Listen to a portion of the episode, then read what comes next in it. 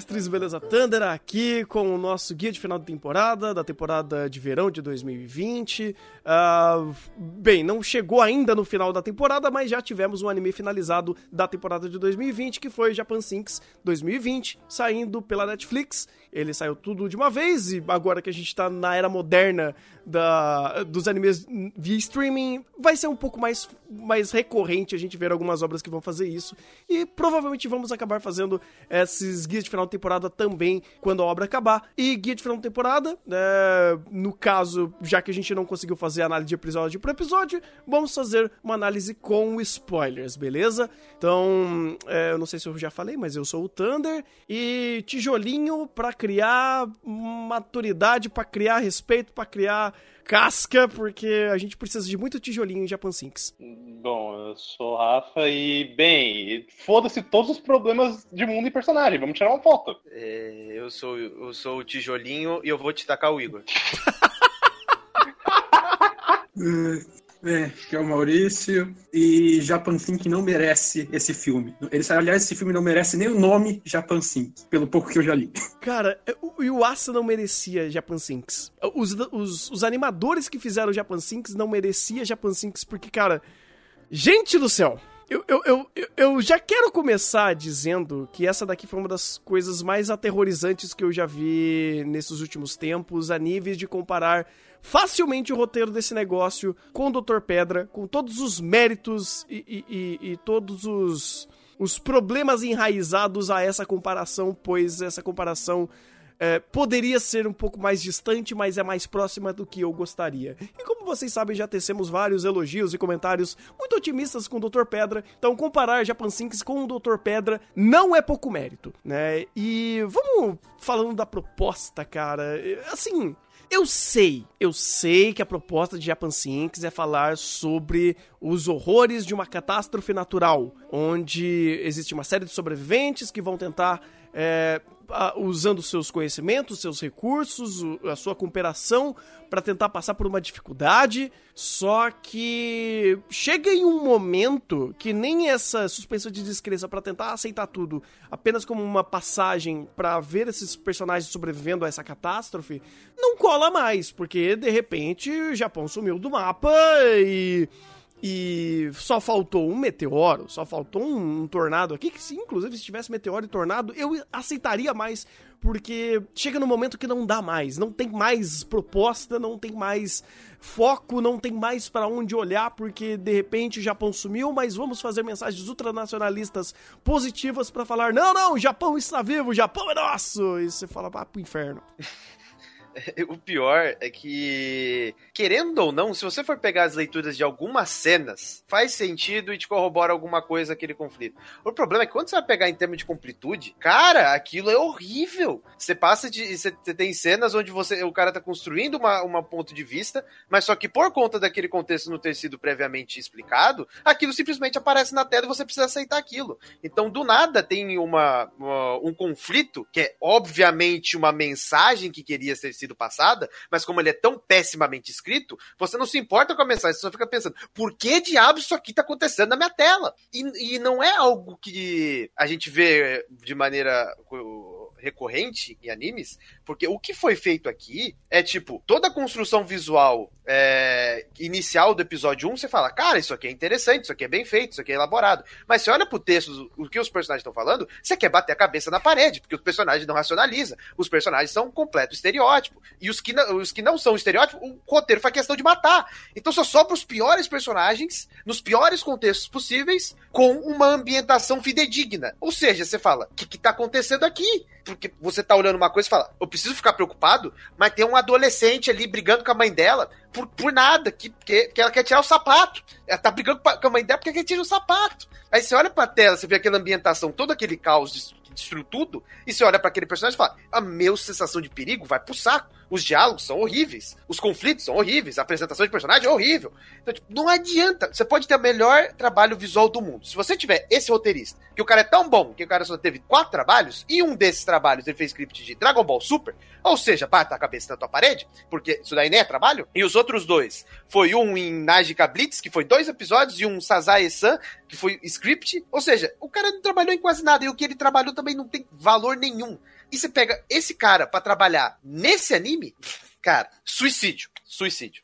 É, começa que na tentativa de atualizar a obra, a gente perdeu completamente, assim, não sobrou nada do material original, aparentemente. Estou me baseando nos artigos da Jessica Langer e da. Tem um outro aqui, Rebecca Suter, acho que é assim que se pronuncia, que analisam as diferentes adaptações de Japan Sync desde o livro original de 1973. E os personagens não são os mesmos, trocaram todos. Uh, a, a, mensagem trocou todo, o final trocou todo, o processo trocou tudo. Manteve as Olimpíadas e manteve o Japão submerso. Acho que foi só isso.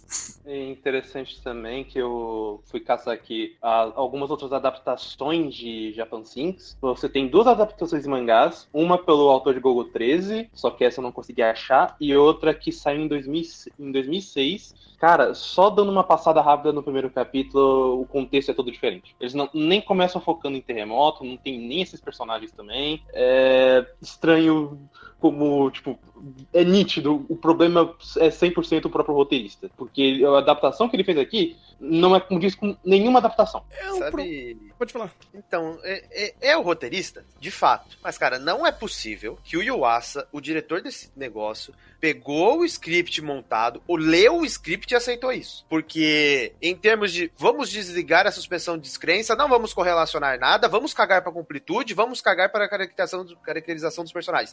Vamos se ligar apenas às situações e às mensagens, por assim dizer. Beleza, existe mensagem. Mas se você pegar a leitura e ver de, de qualquer outra perspectiva que não seja essa, que não seja a montagem da cena, Cara, isso aqui é péssimo. Como que isso aqui passou? Não é possível, cara. Não é possível que o Yuasa olhou esses diálogos aqui, olhou essas situações, olhou o velhinho do, PSP e ele não, não, fez, não deixou isso passar, cara. Não é possível. Eu não, eu, eu, realmente, eu tô catatônico porque eu não consigo aceitar que o Yuasa viu isso aqui, ele deixou passar como se fosse a coisa mais normal do mundo e depois da entrevista falando que o negócio é bom. Mas peraí, cara. É, é, é pior do que parece, sabe por quê? Porque eu vou, vou cutucar um negócio que até é complicado. Até em direção isso daqui dá umas escorregadas tão banais. Tipo, é banal, cara. É, é coisa, é coisa assim. Uma escorregada. É, tá, caralho, mano. Ai. Eu não me toquei nisso, mas continua. Ainda, ainda a ideia continua. Mas, cara, assim, a gente pegou, é, até ainda não terminou, mas começamos um projeto muito legal de fazer uh, episódio por episódio de Eizouken e analisar ponto por ponto, detalhe por detalhe de cada momento ali. E você pega coisas, cara, que uma cena ela tem tantas leituras e tanta construção por si só e ela elabora tanto uh, background, elabora tanto o próprio roteiro como, como um todo, que é muito rico cada detalhe, é muito rico cada percepção de cada cena. Aqui é um amontoado de situações onde, sem querer, às vezes dá certo. E quando não é momento catártico e climático, muitas vezes ele simplesmente nem liga. Tanto que uh, um dos maiores problemas, assim, a longo prazo da, da obra, em questão de é, elementos narrativos, ou é, coisas que ele coloca no roteiro ali no meio, é a porra do corte da, da, da protagonista lá. Da, eu não vou lembrar o nome de ninguém, eu também não faço questão. Mas da protagonista. Ela simplesmente tem um corte porque ela tropeça e ela sai correndo. No meio de todo mundo tá morto porque ela conseguiu sair inteira, intacta no meio de um terremoto. Aí você fala, beleza, então ela tem um corte depois de ter tido um terremoto e não foi o acaso, foi por causa de uma de um apenas dela sair correndo, dela tá assustada e, e ir lá e se cortar. E isso acaba sendo o ponto que acaba fazendo o, o pé dela ser amputado no final. E é um detalhe que eu não vou nem entrar no mérito deles simplesmente lembrarem quando eles quiserem, mas o fato de ter um erro tão estúpido Ainda mais comparando a todo o trabalho tão incrível que o Asa já fez, principalmente em Zouken, que é um exemplo tão próximo da gente, errar em uma cena dessa não faz sentido. Não faz sentido. Eu não vou nem eh, entrar nos méritos das cenas mais absurdas que existem aqui. Então, se você já começa eh, e já perde total, total sentido de direção até que na teoria o Yuasa estaria supervisionando, esse, esse anime não faz o menor sentido. Ele não tem o porquê de existir com o nome do Yuasa aqui. E ainda tentando passar pano para esse negócio. Não, não tem como, é inconcebível. Inconcebível, cara. É, é aquilo também. O, o diretor de série desse negócio não é o Yuasa, é, é outro cara. É o é o cara, não, a diretora chamada Pierro Gang Ho, eu acho que é assim, eu não sei pronunciar coreano, desculpa. É, que, ironicamente, é, o primeiro trabalho dela como diretora. O, o, resto, normalmente ela faz storyboard, só que o irônico é que ela é storyboard de um monte de coisa boa. Seja uh, Rainbow, seja Madoka, seja Sao e King, pelo menos aqui de produção, ReZero. Então, eu tô surpreso do, do nível de direção estranha que temos aqui de uma pessoa que é mínimo experiente. De fato, cara, de fato não faz o menor sentido. Uh, não dá para entender. Tipo, de verdade, não, eu não consigo entender porque foi um desastre total esse anime em. Vai, não vou dizer todos os âmbitos, porque tivemos realmente cenas incrivelmente bem animadas, muito bem dirigidas, mas ela, um anime como um todo, como uma unidade inteira, isso daqui não faz sentido existir com essa staff. Eu vejo essa staff existindo com uma, uma equipe de My System My Writer. Aí eu vejo. E olha lá. E. Tanto que a gente vê que o problema é, é, é, basicamente roteiro e direção, porque a animação é boa. Em muitos momentos é, ela é bem feita, ela é bem trabalhada. No padrão que a gente espera da Sainsaru no, no que é apresentado pra gente. E o, a responsável, a diretora de animação, é a mesma de Aizouken. Então por isso que a gente tem uma qualidade visual boa, que, que apesar da arte da estética diferente, ainda, ainda se mantém boa pra, pra dentro do estúdio. Mas, cara, a questão de, principalmente roteiro, cara, isso aqui é, é, é é, tipo uma coisa que eu não sei como que isso aqui foi concebido, mesmo saindo da, da cabeça do cara que fez script de Dragon Ball Super.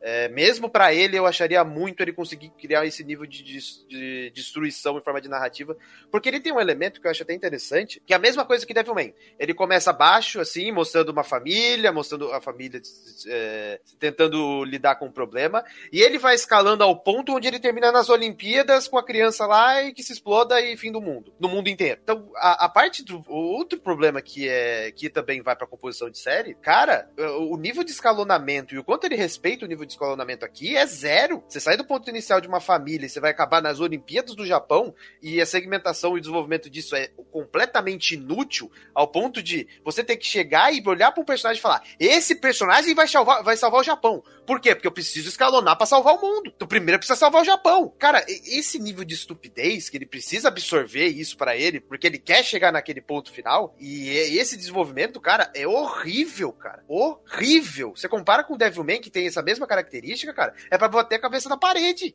E ele erra até no início, cara, porque, tipo, uma coisa que me incomodou muito quando eu vi o primeiro episódio foi, foi o fato de que é, eles, ao invés de, por exemplo, vou usar o exemplo de Tokyo Magnitude 8 que o Renan acabou de ver, então tá fresco na minha cabeça. É, a ideia de.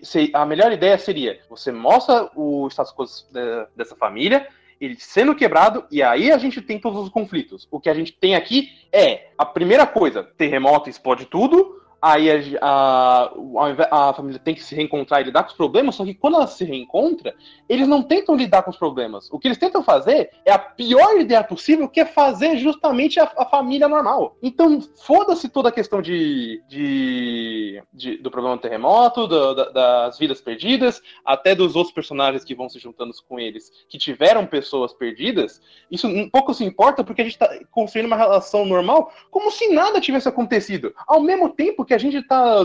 Tem cenas e situações horrorosas de, por exemplo, pegar um caminhão com um cara e ele falar: Ah, não tem mais leis, agora eu posso fazer o que quiser, por isso eu tô dirigindo bêbado, acima da velocidade, eu vou te estuprar daqui a pouco. Isso é estúpido, cara. O, o, o roteirista é tão energúmeno que o cara não consegue nem setar o básico da relação das famílias. Né, ele faz algo que eu acho até um pouquinho pior, porque Uh, como ele quer, uh, digamos assim, fomentar algumas questões e características de personagem? Ah, eu vou colocar alguns, algumas narrações desses personagens em momentos completamente aleatórios, dizendo sobre alguma coisa do passado E aí eu respaldo isso no final, no meio de uma série de inserts, é, assim, infinitos e inacabáveis, é, deles pegando e, e, repassando uma série de flashbacks desses personagens. Então, assim, ah, aquela frase que, ela, que, a, que a filha falou que queria casar com o papai. Nossa, para criar, assim, é, é, é, sinergia com a cena e você criar empatia e você se preocupar porque o papai acabou de ser explodido por uma mina quando ele tava tentando pegar uma porra do inhame e a pá não destruiu, por algum motivo.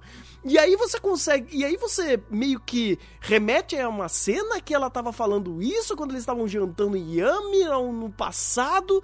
E na cena que ela falou isso, tipo, foi uma cena super. Tipo, uma narração super jogada. E depois ele contextualiza que isso é uma memória do passado, porque ela acessou, porque ela pegou uh, os dados da nuvem que a mamãe tinha guardado na porra da aliança. Você fala, meu amigo, você tá fazendo uma puta, mas uma baita de um. de um. de, de um malabarismo para criar empatia, para fazer momentos catárticos e, e emocionais e, e com isso fomentar tanto a sua empatia com o personagem quanto a construção da própria cena, e você caga em tudo.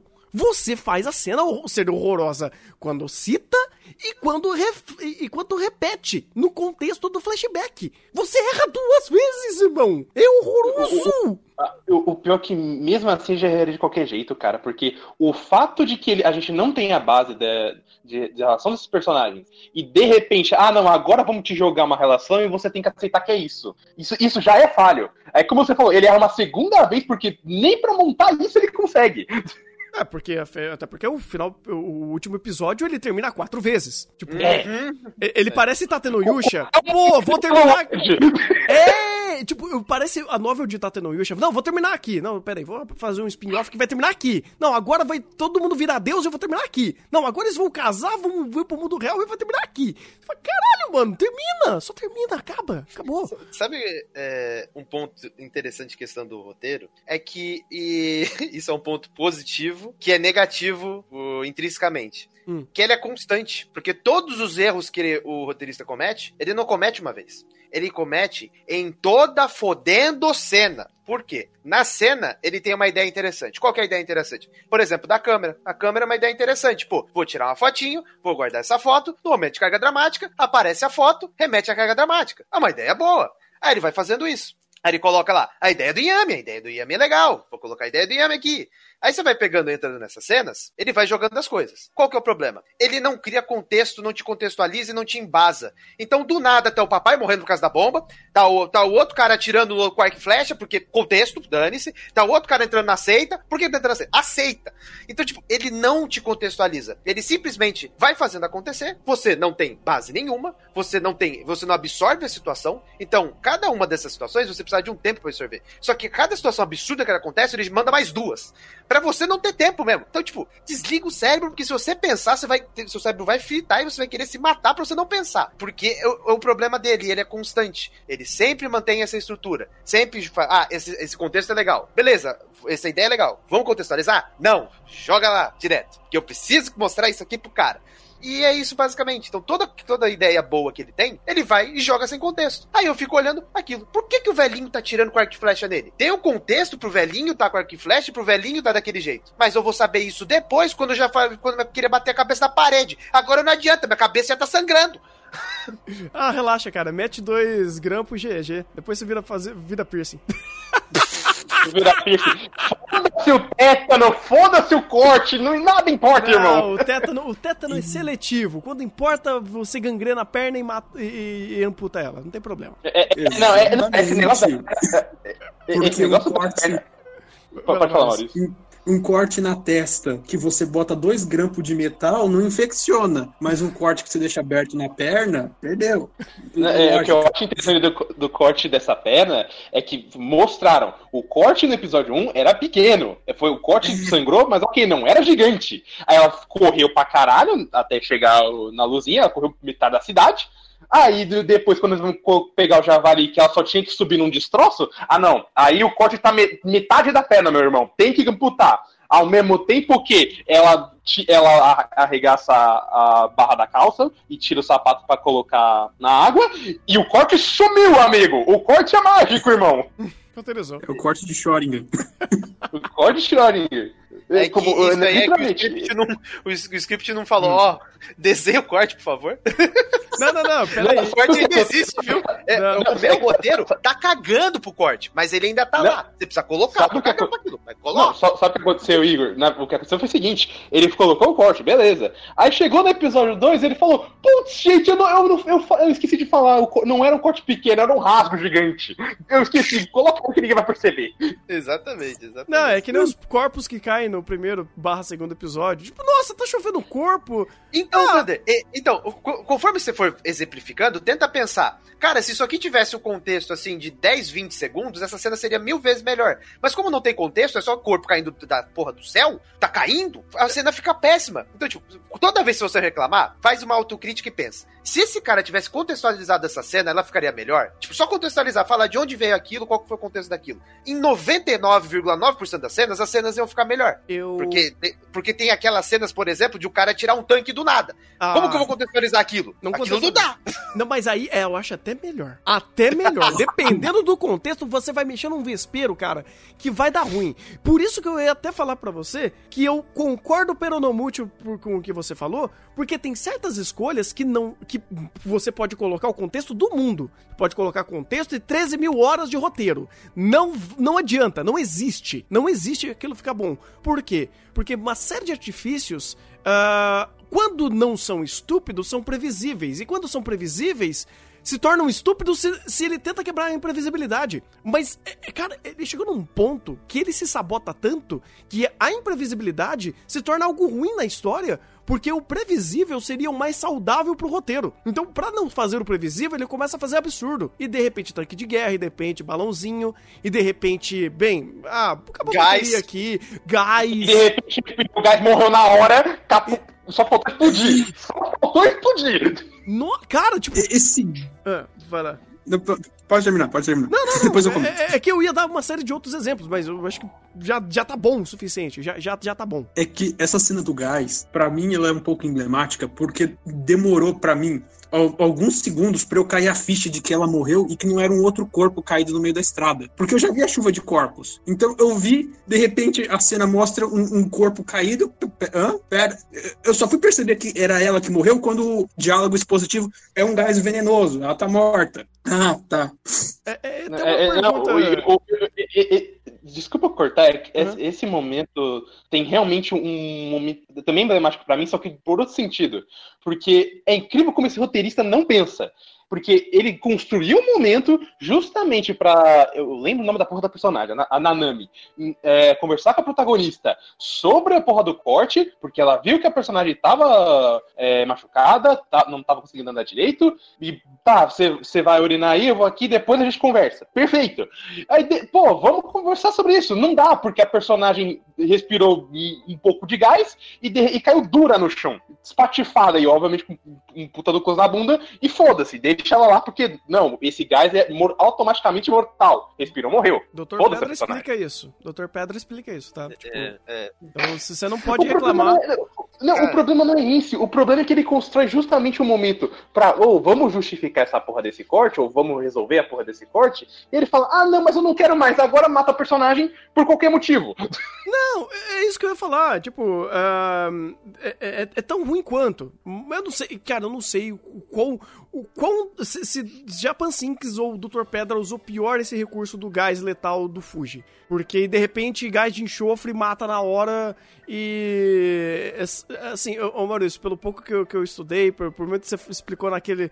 é, quando a gente falou sobre isso em Dr. Pedra, não é assim que funciona. E mesmo eu acho que naquele ambiente onde tinha deslocação de gás por causa que as placas estavam se mo- movendo e você estava tendo uma série de erupções, se fosse mortal do jeito que falaram que era, todo mundo tinha morrido ali, não só ela. Ah, Não, porque a diferença. ó, ó, é, eu vou utilizar uma coisa que eu não devia, que é o design de cena, pra me explicar o que tá acontecendo. Eu não devia estar fazendo isso em Japan Sim. Na verdade, devia. Tem, tem, tem umas coisas legais ali de construção de cena. Sim. Ah, a ideia é: o gás tá por baixo e não aconteceu nada com ela porque a cara dela tá acima de onde o gás está depositado. Mas a diferença de altura entre ela e a personagem que morreu é relativamente grande. Então a diferença diferença de altura da cara dela para onde está a nuvem de gás não é muito alta. Então, se ela levantasse a mão e jogasse para baixo, já era para dar dando uma, uma coisa esquisita. O gás em específico, eu fico um pouco atrás, porque Dr. Stone explicou exatamente, explicou entre aspas, né? Ele falou: isso aqui é ácido sulfídrico. Ácido sulfídrico tinha aqueles poréns. Gás vulcânico, é, eu acho que é meio difícil, mas já pode ter outros componentes. O, o que eu criticaria nisso é que, olha, o Fuji tá para explodir e tá minando o gás do solo. Vamos andar em direção ao vulcão? É verdade, né? Ah, depois, depois do personagem ligar pro amigo dele, da casa do cacete, para perguntar como que tá o Japão, sendo que ele tinha internet, ele só poderia assim, ó, Google Earth. Deixa eu ver como que tá. Da tempo real, interno, burro, acéfalo. Mas ele Cara, é gamer, ele não é sabe usar que- tecnologia. É, o- o- os, os personagens eles têm contexto, eles têm conhecimento e eles são emburrecidos porque o roteiro precisa que fale que ele tem um amigo na puta do que pariu, que ele vai perguntar pra aquele amigo que ele não tem capacidade de abrir o Google. Que não é relevante. Essa merda desse amigo não é relevante. Exato, porque É. depois os outros caras que foi pro lado contrário que o amigo falou, ficaram de boa e eles que foram pro outro lado se lascaram. Ou seja, pra quê? Pra que é conflito? Pra que que você vai matar... É conflito. Pra que que você vai matar o papai? Cara, Porque, você tem que tirar o único elemento que sabe sobreviver, que eu também não sei como ele sabe sobreviver. Ah, eu não porque... vou bater a parede, eu vou, não vou bater a cabeça na parede. A parede vai cair na minha cabeça. Não, por isso que eu até, é, nesse sentido, é, em questão de. Eu não quero e nem vou questionar qualquer questão é, científica, biológica ou geográfica que Japan Sinks faz. Porque existem tantos problemas até chegar se é verossímil ah, o recurso de ah, usar um gás ou qualquer coisa que ele tenta é, ponderar pra gente que seja, que tenha uma certa, uma certa relevância nesse âmbito, porque tem tantos problemas antes de chegar a isso que é o mesmo caso de Dr. Pedra. Só que no caso do Dr. Pedra a gente batia porque ele forçava, ele, ele falava, ele gritava, ele implorava: Não, você tem que pensar sobre ciência, porque minha história é sobre ciência! Aqui não, ele fala: Ah, você pode relevar um pouquinho da ciência, porque aqui é sobre sobrevivência! Então, é, tudo bem, eu, eu, eu relevo o gás, eu relevo algumas outras coisas estranhas que eles fizeram aqui, mas. Ah, cara, não tem como, não tem como, porque é, mesmo que seja, digamos assim, absurdo, algumas coisas e alguns recursos de roteiro e Deus Ex Máquinas pra. Ah, e de repente vai dar certo porque o roteiro quer agora, ou não vai dar certo porque ele não quer, porque algum tipo de, de conceito científico aqui é, é visto de outra forma.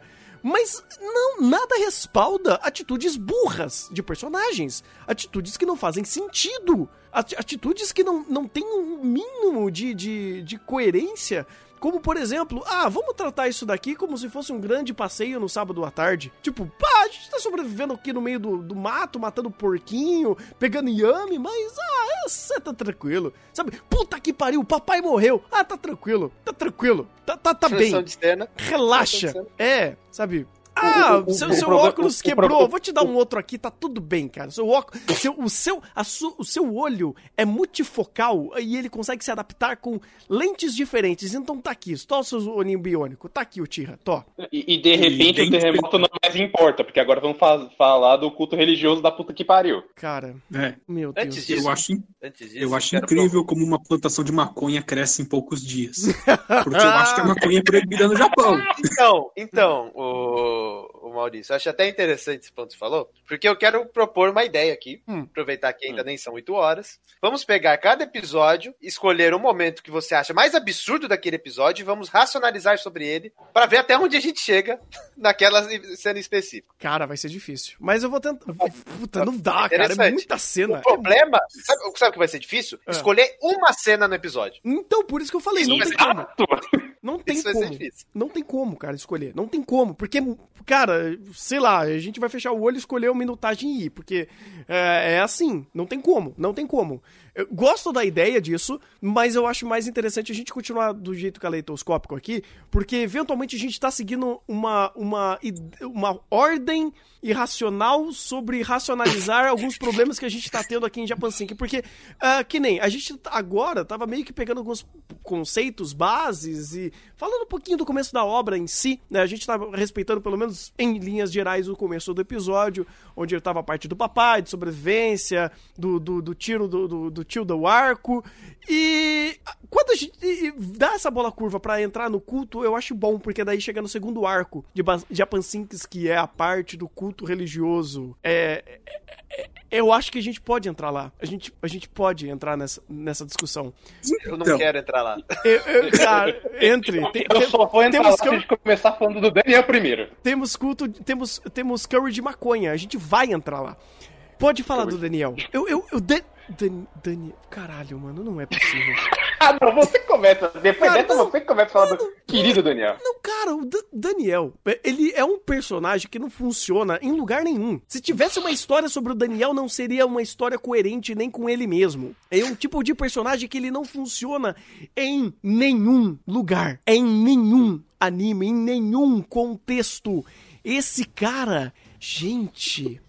Esse, esse, gente. Você tá, ô, Thunder, Hum. você, você tá criticando o Daniel, mas você, você- você esqueceu que momentos anteriores tinha um velhinho que deu uma flechada numa criança, ficou arrependido depois de, entre aspas, matar, e a flecha pegou no PSP dele, e ele, como um bom velhinho que tava triste por quase assassinar uma criança, arrumou o PSP da criança, tirando ferramenta do rabo. Esse Meu velhinho, Deus. perto do Daniel, o Daniel é o melhor personagem já escrito da face da Terra. O Daniel é a Mine perto desse cara.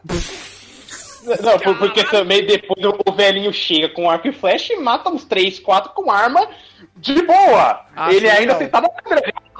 Acho justo, acho justo. Melhor momento, melhor momento, cara. Ele, ele devia estar tocando Don't you forget about me. E atacando flecha, velho. Seria incrível. Seria uma baita de construção de cena. Porque, cara, chegou num momento onde quanto mais idiota, melhor. O Daniel é um exemplo disso. A gente louva ele, a, existência dele, porque é a coisa mais cartunesca, caricata. e- Eu não tenho adjetivos. Acabou meus adjetivos. Não tem adjetivo, irmão. E, Vamos- de, de repente o Daniel é foda porque ele faz tanta coisa que a, a própria mãe da, da protagonista começa a sentir, a- sentir alguma coisa e ela a- automaticamente acusa. Você esqueceu o papai e quer ficar com o Daniel. Eu falei, meu Deus! Mas é Do- claro. E do nada o Daniel é comedor de casada. Mas é claro, a de viúva agora, né, no caso. Mas, enfim, a gente É, não vai viúva. entrar nesse mérito porque nem, nem o anime lembrava disso. O papai lembrava quando era conveniente. Nossa, eu estou nesse culto por quê? Porque eles oferecem comida, abrigo, água, recursos de graça? Não! Porque eu quero falar com o papai. Ah, tá. Achei que, achei que era por causa da balada do DJ lá, mas tudo bem. Não, não.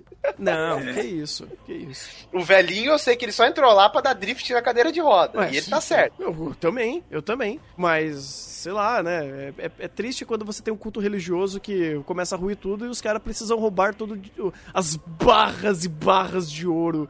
Tudo. tu- E os caras se matando. O pior é que a criança do tijolinho, até hoje a gente não sabe o que ela é. É a criança do tijolinho. Como assim você não sabe que ela é? a Caralho, ela só Igor. é a criança do tijolinho, mas o roteiro tinha me falado que ela era importante. Até agora, eu Não, não. não, não, eu- não, não, talvez seja igual Yesterday, eu tenho que esperar o OVA. Aí vai contar a Faz história do tijolinho.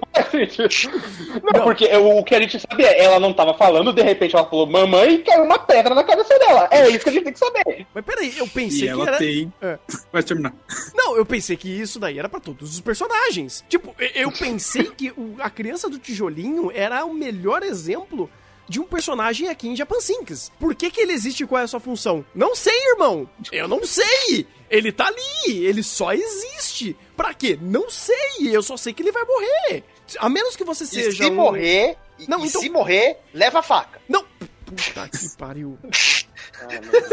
Puta que Outra pariu. coisa, me, me, me Eu vim ver a faca. memória. Eu vi ver a faca. Eu vi.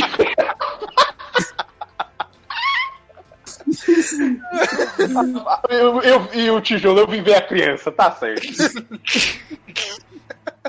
Bem, é, é estranho essa criança, porque no final das contas a conclusão é de que ela tem um poder místico e pronto, e todo mundo resolveu morrer porque aceita e acolhedora, e é isso. Mas eu passo pano pra uma coisa nessa seita. Hum. Uma só. Porque aceita. Que é. é, não. É, é uma característica da, da lei japonesa, até onde eu sei, não proibir liberdade de associação. Então é comum você ter essas seitas meio esquisitas e talvez até apocalípticas no Japão. O atentado ao metrô de Tóquio foi culpa de uma dessas. E elas existem com uma certa frequência no Japão, então existir uma seita maluca dessas, ok, não tá tão longe a pura existência. Ela tem um prédio com vidros, computadores, câmeras de segurança, uma plantação de maconha. Alguns dias depois de um terremoto ter destruído todos os prédios do Japão, ah, é, é, é, é, é um pouquinho complicado. E, e o nesse- resto que vocês já falaram também. é Nesse primeiro terremoto, não dá nada, né? Não dá nada. Tem, tem uma rachadinha no chão. No segundo terremoto, caiu o mundo. Literalmente caiu o mundo. Olha, O problema é a família. Onde essa família vai, explode. Exatamente. O problema é a Então, família. So- Solução de Japan Six, mata a família. Exatamente. É flag. É dead flag. Seria, seria de fato. Seria de fato a melhor solução, porque é, é difícil, cara. É difícil. Cara, Deixa eu perguntar, eu quero perguntar, eu quero perguntar uma coisa rapidinho, porque eu, eu, eu, eu não sei se fui, eu reassisti e eu não consigo entender. Quando que a, a protagonista foi no quarto do. do. Do maluco que tinha. que era o cientista? hum, Quando que ela Nossa, sabia parecia que tinha um maluco ali, que tava ali por motivo nenhum, que ela não conhecia, e de repente, ah, você é o pesquisador. Quando Se que não ela me- viu isso? Se eu não me engano, quando ela entrou, ela meio que foi delegada a cuidar dele, como se fosse um trabalhinho, sabe? Porque É. depois ela começou a entrar na escola, ela não, Ah. não cuidou mais dele. Então acho É. que foi isso. é, é, Mas, assim, sim, mas se foi isso, se ela foi delegada, foi foreshadowing. não, mas, cara, Ah, assim, isso, eu- isso eu não duvido, porque isso, é- isso é coisa de Japan Six mesmo. Ah, o que aconteceu? Foreshadowing. Adivinhe você, irmão. não, não, não Pega sua bola de cristal, irmão. Ah, irmão.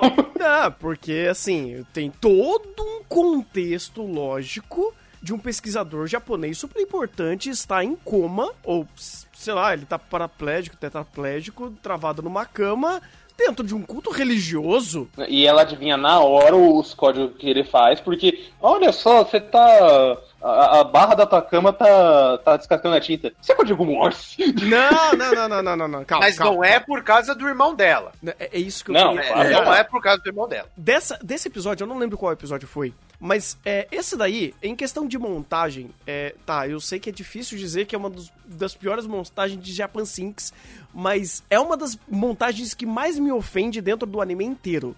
Tipo, é, ele mostra, ele, ele prepara toda a, a, a- to- to- todo, toda a, a, a, a- direção pra falar que aquilo é código Morse. Ela tem um flashback do irmão fazendo um código Morse pro papai morto com a lanterna. E quando ela associa a informação, ela fala: Caralho! Será que eu conheço alguém que manja de código Morse? Mano, aquilo parecia meme de pulp de internet. Sabe, Não, pare- sabe- parecia. ma- Manja, Não, manja não, o- os, oito, os oito minutos de ReZero? Aquele lá que o Kikuki fez? Tem deve ter uma cena parecida. No, é tipo a cena do Subaru. Tipo, ah, é, então eu tenho o poder de. Eu tenho o poder de. Puta, esqueci qual é o meu poder. Aí chegou o narrador. Filho da puta, você tem o poder de renascer quando você morre. Ele. Ah, eu tenho o poder de renascer quando eu morro. Cara, é exatamente. Ou melhor, é pior que isso. Que o Não, fez não sabe o que é pior? Porque te- temos a cereja do bolo. Putz, eu não lembro quem faz isso. Deixa eu usar o celular aqui. Caralho, mano. Não, e depois, por um tempo eles esquecem o código Morse, porque eu posso simplesmente entregar o celular pra pessoa, ele ainda mexe o dedo e digita a mensagem. Exceto que depois tem que ser em código Morse. Cara, Eu não quero pensar sobre esse personagem. Não. porque- O, o porquê que ele tá daquele jeito, não se importa, irmão. O que aconteceu com ele, não se importa, irmão. O que importa foi o que ele fez. E o que ele fez? Ele achou um jeito de salvar o Japão. E quem vai salvar o Japão? O Felipe Neto do Japão, o youtuber. É isso que esse personagem serve. Eu tenho uma Ele é um pergunta ex- sobre Ele é isso. uma excelente ferramenta de roteiro. É isso que a gente precisa dele. Eu tenho uma pergunta sobre esse cientista que salvou o Japão. O que vocês preferem? O que o Japan Sink fez? Ou vocês preferem um submarino nuclear adaptado no meio do Japão estando afundando para jogar uma bomba atômica na base do Monte Fuji quase submerso para impedir que o Japão para colapsar as placas tectônicas e impedir que o Japão afunde? Oi? Isso é Japan Sink 2006. Oi? Oi? Tipo. Ah, Cara, pô, pela sua explicação ter processos, eu vou na segunda. Só porque tem processo. Não faz sentido, não faz sentido. Dane-se se faz sentido. Tem processo de alguma coisa, aqui não, não tem processo. Então, só de ter processo já é um ponto positivo, então eu já vou na segunda. É uma bosta. De fato, de fato é uma bosta. Mas só que ainda é melhor que não ter processo. E de repente o processo existe a- e a, a- o, o Japão em- reemergiu de novo e usamos hologramas a, a Hello World. Porque sim.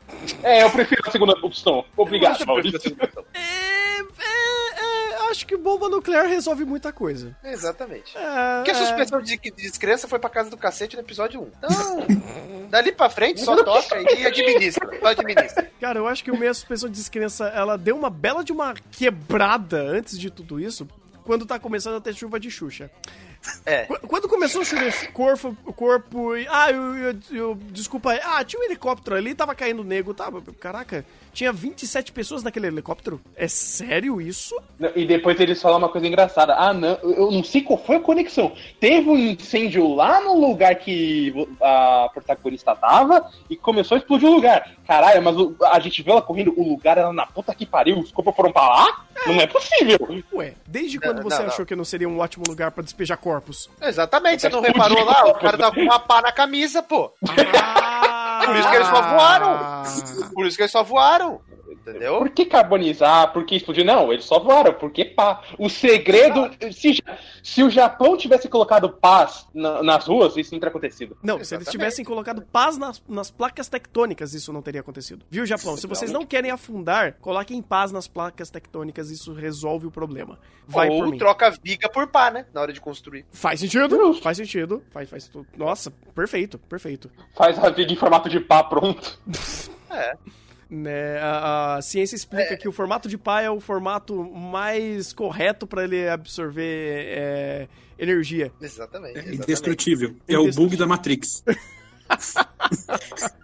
Olha, Indestrutível mesmo é, é, é o ser humano, o indivíduo que vai numa balada pra jogar. Esse indivíduo é indestrutível, esse indivíduo tem todos os méritos. E mais, mais melhor que esse indivíduo ainda, é um DJ que não sabe tocar. Esse também é um cara sensacional. Esse é outro indivíduo que merece, assim, entrar no Awards como o personagem mais, assim, o melhor personagem de todos os tempos. Porque ele é um bosta e tá lá. Não, tá certo, cara. Por que não? Por que não jogar Street Fighter numa balada regada a, a maconha e, e- e drogas, em geral, quando você faz parte de uma seita religiosa? Por que não? Tipo, Exatamente. cara, meu Deus do céu. Meu Deus. Não, não, não, não tem E o como. melhor, o DJ tá tocando e, tem, e, na, e na tela tem, tem um telão passando o jogo. Então, tipo, ah, o DJ tá tocando. Não, dane-se o DJ, eu quero ver Street Fighter é, louco de MD. Só pra, só pra mostrar como o moleque é um puta de um esporte da porra e vai representar o Japão no, no, no, no LoL nas Olimpíadas. É claro, ele, ele vai. Olha aí o contexto que vocês estavam procurando. Que contexto. Porra, você não virou. um- E, na verdade, o Daniel é o Pedobir. Óbvio que é. É óbvio que é. Tipo, eu não, eu não confiaria no Daniel. Você confia- confiaria? Nem Mas o Daniel é foda. Você- não viu ele salvando todo mundo? O Daniel é o melhor personagem. Ah, porque. Ah, o eu meu lugar é aqui. Eu quero entender a porra da ideia de todos esses personagens que levam esse desgraçado a sério. Porque o cara que bate na porta, ele já tem excelentes momentos, só que não. Mas esse específico, ele bate na porta, pega um ursinho de pelúcia, "Ah, eu, não, eu sou um ursinho, e bota aquele olho bizarro na cara e fala: Mentira, é só o Daniel. Eu fechava a porta e chamava segurança, polícia, marinha, seja lá quem for. É o famoso salsicha do Paraguai, né? Não, é, não, se fala que o salsicha é maconheiro, esse então tá com maconha na veia, irmão. É, o, o ursinho é feito de maconha, gente. Não, não, não racionaliza. Tudo defeito de maconha. Tudo é feito de maconha. Exatamente, tudo defeito. Ah, maconha é bem útil. Pre- preconceito com a planta. Não, eu não tenho preconceito com a planta. Eu tenho preconceito do jeito que eles fizeram aqui. Cara, é- eu, eu acho, Você enchendo o saco. eu acho incrível A porque a gente tem tem aqui uma seita religiosa que de religiosa não tem nada, porque é, fé- é balada regada a droga. É, a, a, a véia que é dona do culto vai transando com todo mundo. Você tem o, o velho dando drift de- com a cadeira de roda dele e, e se drogando a morfina. Cara, isso aqui é pior, pior. Nunca vi uma seita de religiosa não tão religiosa assim. É tão religiosa ao contrário. Eu, eu quero fazer uma pergunta muito séria pra. Eu não sei se vocês têm mais, têm mais é, p- é, comentários sobre o arco da seita, ou, ou melhor dizendo, o arco que só aceita. Ah, eu queria realmente fazer uma pergunta. Pra que funcionou esse arco? Pra mostrar que a sociedade japonesa pode acolher a todos e você tem lugares em que as pessoas podem se redimir, num- uma reconstrução da sociedade que antigamente não aceitava essas pessoas que são desvirtuados e fora dos seus caminhos, porque, porque sim, Pra matar o vovô que eles acrescentaram antes desse arco e o Daniel. Cara, eu acho que foi só porque eles queriam. Porque tinha. Deve ter isso no material antigo. Eles queriam adaptar pra atualmente. Então eles pegaram a ideia do antigo, jogaram aqui dentro como um arco e adaptaram pra realidade atual, que é balada regada a droga e assédio na garotinha, porque ela é garotinha e ela tem que ser assediada. Então a gente precisa deixar isso o mais atual possível. Não não pode ser. Pode ser. Eu acho que sim, mas tem, pelo pouco que eu li dos artigos, tem, se isso existe numa- no livro original, é uma passagem muito curta, porque uma parte considerável do livro original fala do depois, depois que eles saíram de lá, da, da ilha, das consequências. É, Que a consequência aqui é perdi vovô, perdi Daniel.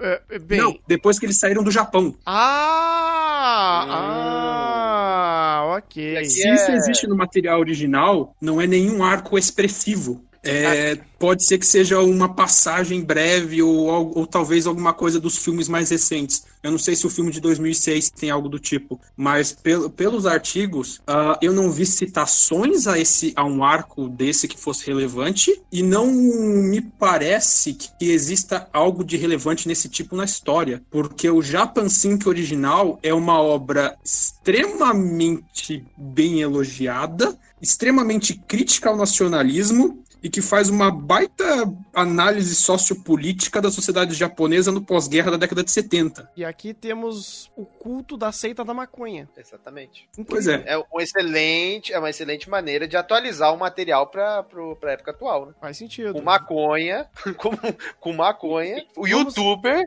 e gamer. Falar, Não, falar de maconha, nacionalismo. youtuber, É. ma- maconha, youtubers, gamers, apologia a, a estupro, um- todos os tipos de droga possível e um excelente timing cômico do lutador de sumo com curry queimando na cara. E chega a criança e fala: Eu trouxe a faca que você pediu, senhor. Tá tudo bem? Pior do timing cômico. Não arruma. Ele não perguntou se tava tudo bem. Não, ele não perguntou, ele só Ah, ele trouxe é, a ele não faca. perguntou. per- perdão, É, tipo, perdão. é, eu vim ver o macaco, é só isso. Exatamente. eu, eu, eu vim ver a faca, tá aqui. É, tipo, é fantástico. Só um cara. comentário da comédia, Hum. que isso. e- Olha como isso é estranho. Os artigos não citam a seita, mas eles falam da comédia no livro. E eles falam que é uma comédia super pesada e super crítica à postura nacionalista do Japão naquela época. Tipo, tirando um sarro de- total do- da política imperialista japonesa e da política nacionalista do Japão no pós-guerra. É, a citação disso nos artigos, no material original, no livro, e, a- e não a citação da seita. E de repente a piada virou a faca. Não, não, a faca não. Virou um personagem que é um palhaço que nem japonês é. Exatamente. É, Então, assim. Isso aqui foi completamente globalizado também. Também precisava desse, desse, dessa ideia, né? Precisava ser completamente globalizado. Né, vixe, velho, velho do céu. Mas sabe qual é o ponto, Maurício? A maioria dos elementos que você deve pegar aí do, do artigo, que tipo, ah, tem crítica a isso, ele segmenta a crítica de tal forma, enviesado com tal ponto de vista, provavelmente tem aqui. O cara deve ter pensado, ah, ele criticou isso Tem. no livro, eu vou colocar aqui também. Só que Tem, é que pessimamente feito, porque é aquela Exato. coisa, ele tem a ideia, só que ele não sabe escrever. Ele não tem, ele não sabe É. assim, ó, ele não sabe montar as palavras. Acho que ele é um cara de. Ele foi, foi escrever isso aqui, foi escrever o script com o Google Tradutor, só pode. Ele é um americano que escreveu isso aqui com o Google Tradutor. Porque isso aqui não faz sentido nenhum. Ele pula todos os processos, eu, eu quero, eu quero mostrar essa ideia.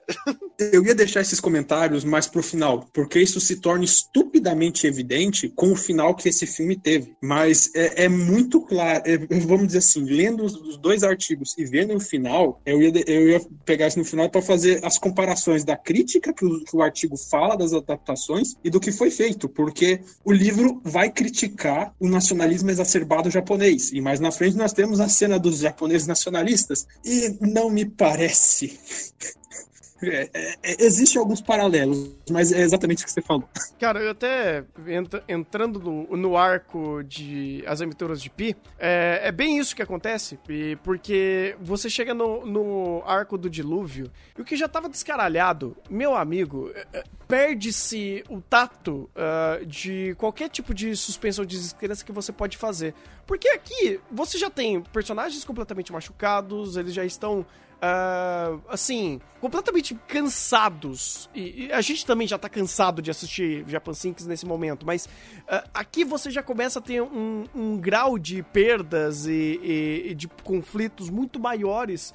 E você fala, pô, beleza, agora o negócio vai ficar num, num ponto tão sério e tão é, sem volta porque agora o Fuji tá explodindo e não tem mais para onde ir. Então você começa a fazer todo esse, esse grau de urgência onde você sabe que tudo vai debaixo, vai para debaixo d'água, porque não tem mais salvação. E cara, eles começam Posso a... fazer uma comparação? Não, pode terminar, depois eu quero fazer uma comparação. É, então, é isso que eu ia falar. É, e nesse momento que eles começam a falar sobre ultranacionalismo e e agora você vai falar sobre é, o fato de você ser japonês ou não, e, e você vai colocar esses conflitos agora em salvar essa galera? Eu entendo, eu, eu entendo de fato, ah, vamos tentar salvar só japonês, porque é, a gente não aceita é, é imigrantes e coisas do tipo.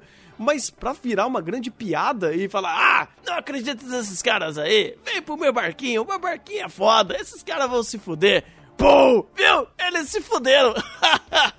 Você fala, meu Deus, é isso que vocês querem passar de, de mensagem sobre? Mas, o Thunder, vou hum. falar pra você que isso aí é 99% uh, ah, o quanto o roteiro já tava cagado e o quanto ele não conseguia mais criar atenção. Porque se fosse essa mesma cena, mas só com uma tensão de que alguém vai morrer e você tivesse preocupado com as pessoas que estão morrendo, sabe aquele, aquele contexto de caos que tem, existe a caoticidade, você olha para aquele personagem, você vê que ele tá desesperado e com base no desespero sustenta a ação. Só que visualmente, tanto texto, então, meu Deus do céu. Mas visualmente você não tem traço nenhum de desespero que faz com que você olhe pro personagem e fala, cara, ele não tá agindo pela razão, ele tá, tá louco da vida, então o cara já tá pirado.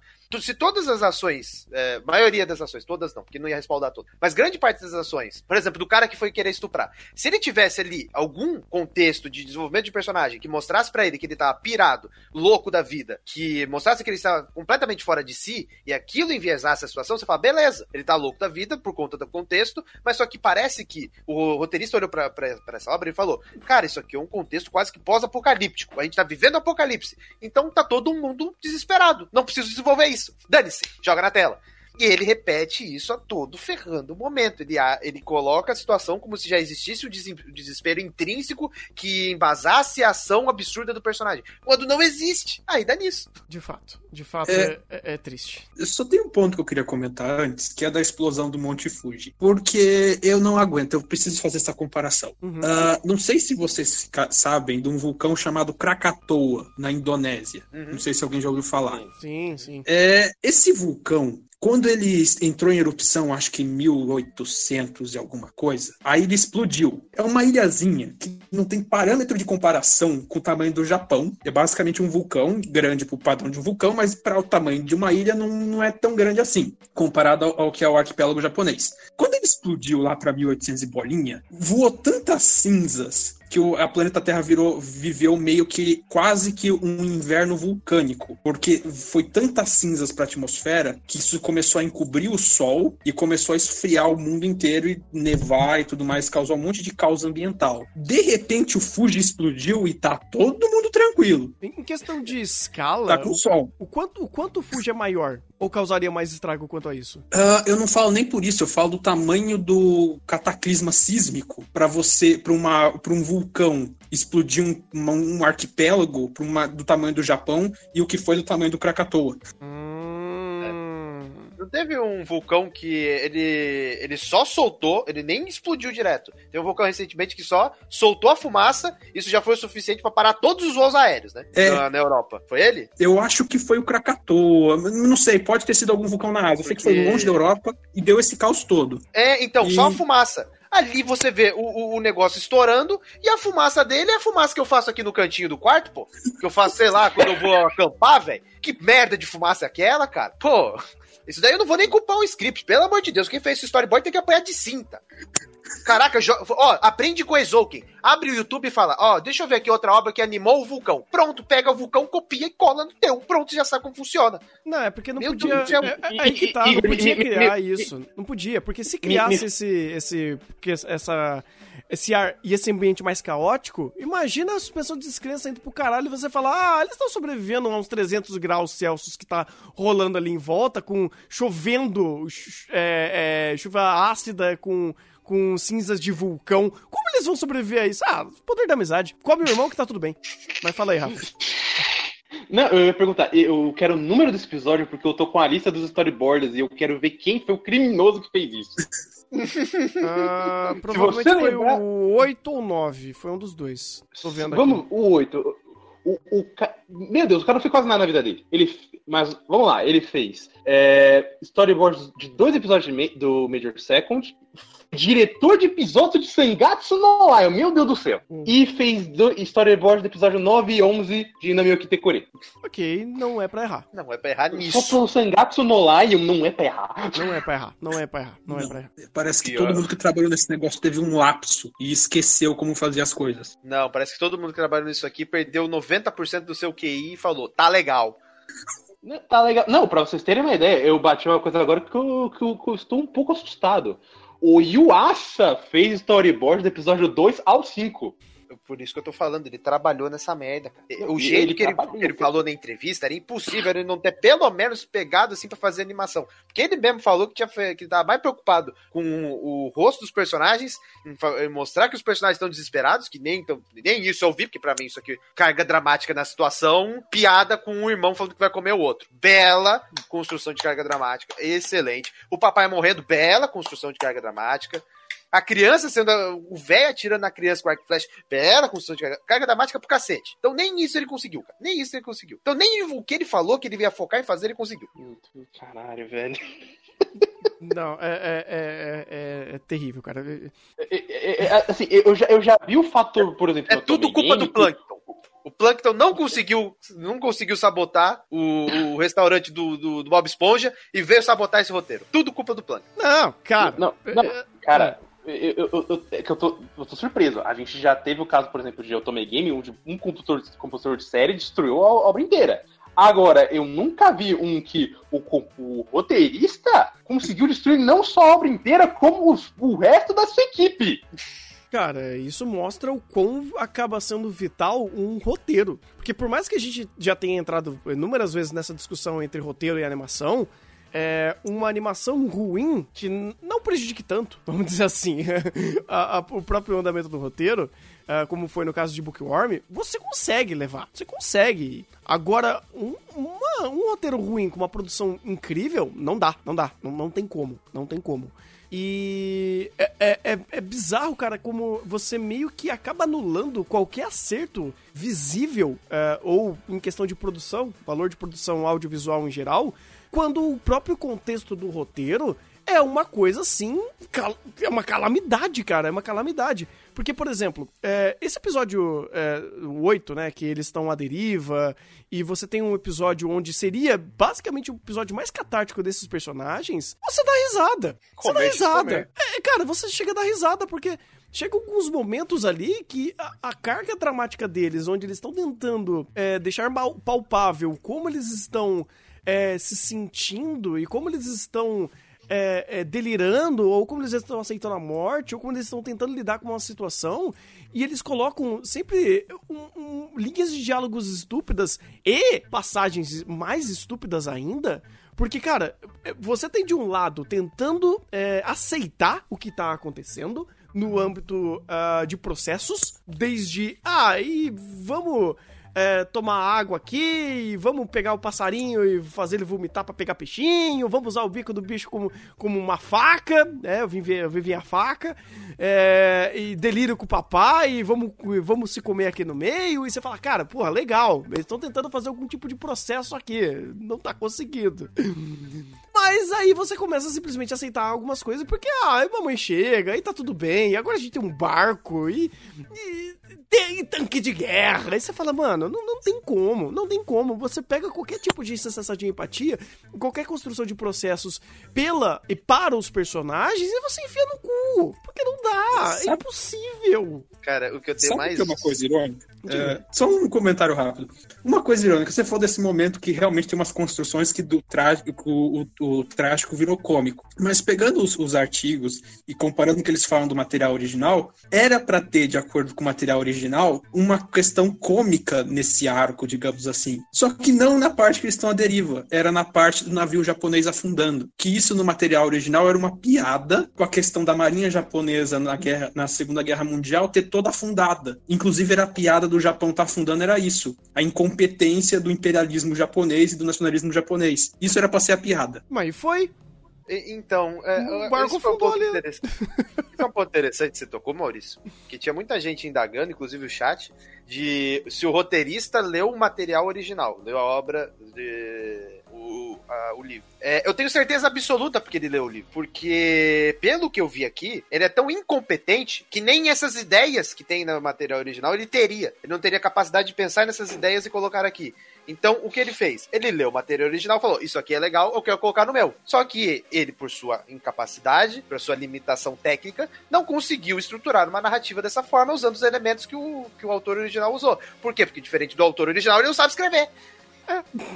E aí você tem é. essa sequência. Você tem essa sequência perdida, cara, porque uh, nesse episódio onde eles estão à deriva, teoricamente, deveria ser o, o episódio mais pesado. Mais pesado, porque ele deveria salientar toda a, a falta de esperança deles naquela situação, onde eles não têm mais recursos, eles não têm mais terra, eles não têm mais nada, cara. Eles estão ali é, onde qualquer elemento que teoricamente seriam elementos que trariam esperanças ou trariam recursos para os personagens seriam umas sequências de, de, de desesperanças, é, sequências é, que trariam ah, aquela brincadeira de você uh, dar a esperança e tirar depois. Como eles tentaram fazer na, na, na água da chuva, uh, no barco uh, fantasma que apareceu. tudo, tudo, todos os recursos ali, cara, estavam tentando ponteirar para essa ideia de criar essa, é, essa distância entre esperança e desespero. Porque existiram uma série de processos e uma série de etapas ali para fazer isso. Só que foi tão mal escrito e tão mal contextualizado e compassado e, e uh, digamos assim, interagido entre esses personagens que todos esses elementos pareciam piada. Cara, a parte do navio fantasma se esses personagens não tivessem falado um A, se eles tivessem calado a boca, seria um puta momento. Tanto que um dos momentos mais pesados desse episódio foi o velhinho morrendo e o tubarão comendo, onde não teve diálogo. Então, cara, você percebe que quando o texto entra em primeiro plano, estraga a cena! Puta que pariu, velho! E, e, e, e pra falar aí, é, Só um comentário que esse negócio era pra ser tenso, ele está na deriva, exceto que pelo fato que quando depois que junta boa parte da trupe, o roteiro coloca um monte de carga à deriva, que é justamente o que eles precisam para fazer o estoque de comida. De repente, ah, não dá para tomar água da chuva porque agora o céu está encoberto de cinzas do vulcão. Agora parece que foi, só que não. E só que não precisa disso porque de repente tem um navio fantasma e tem literalmente uma linha para lutear o que exatamente que eu preciso, água e comida. Tinha até umas melancia boiando lá e eu tenho quase certeza que ele quis fazer uma alusão que o pai dela mandou uma mensagem, uma pai ou amiga dela mandou uma mensagem que ia entregar melancia para ela de presente hum. nos primeiros episódios. A, a, a, a avó dela. É... A avó dela. A avó, isso. É.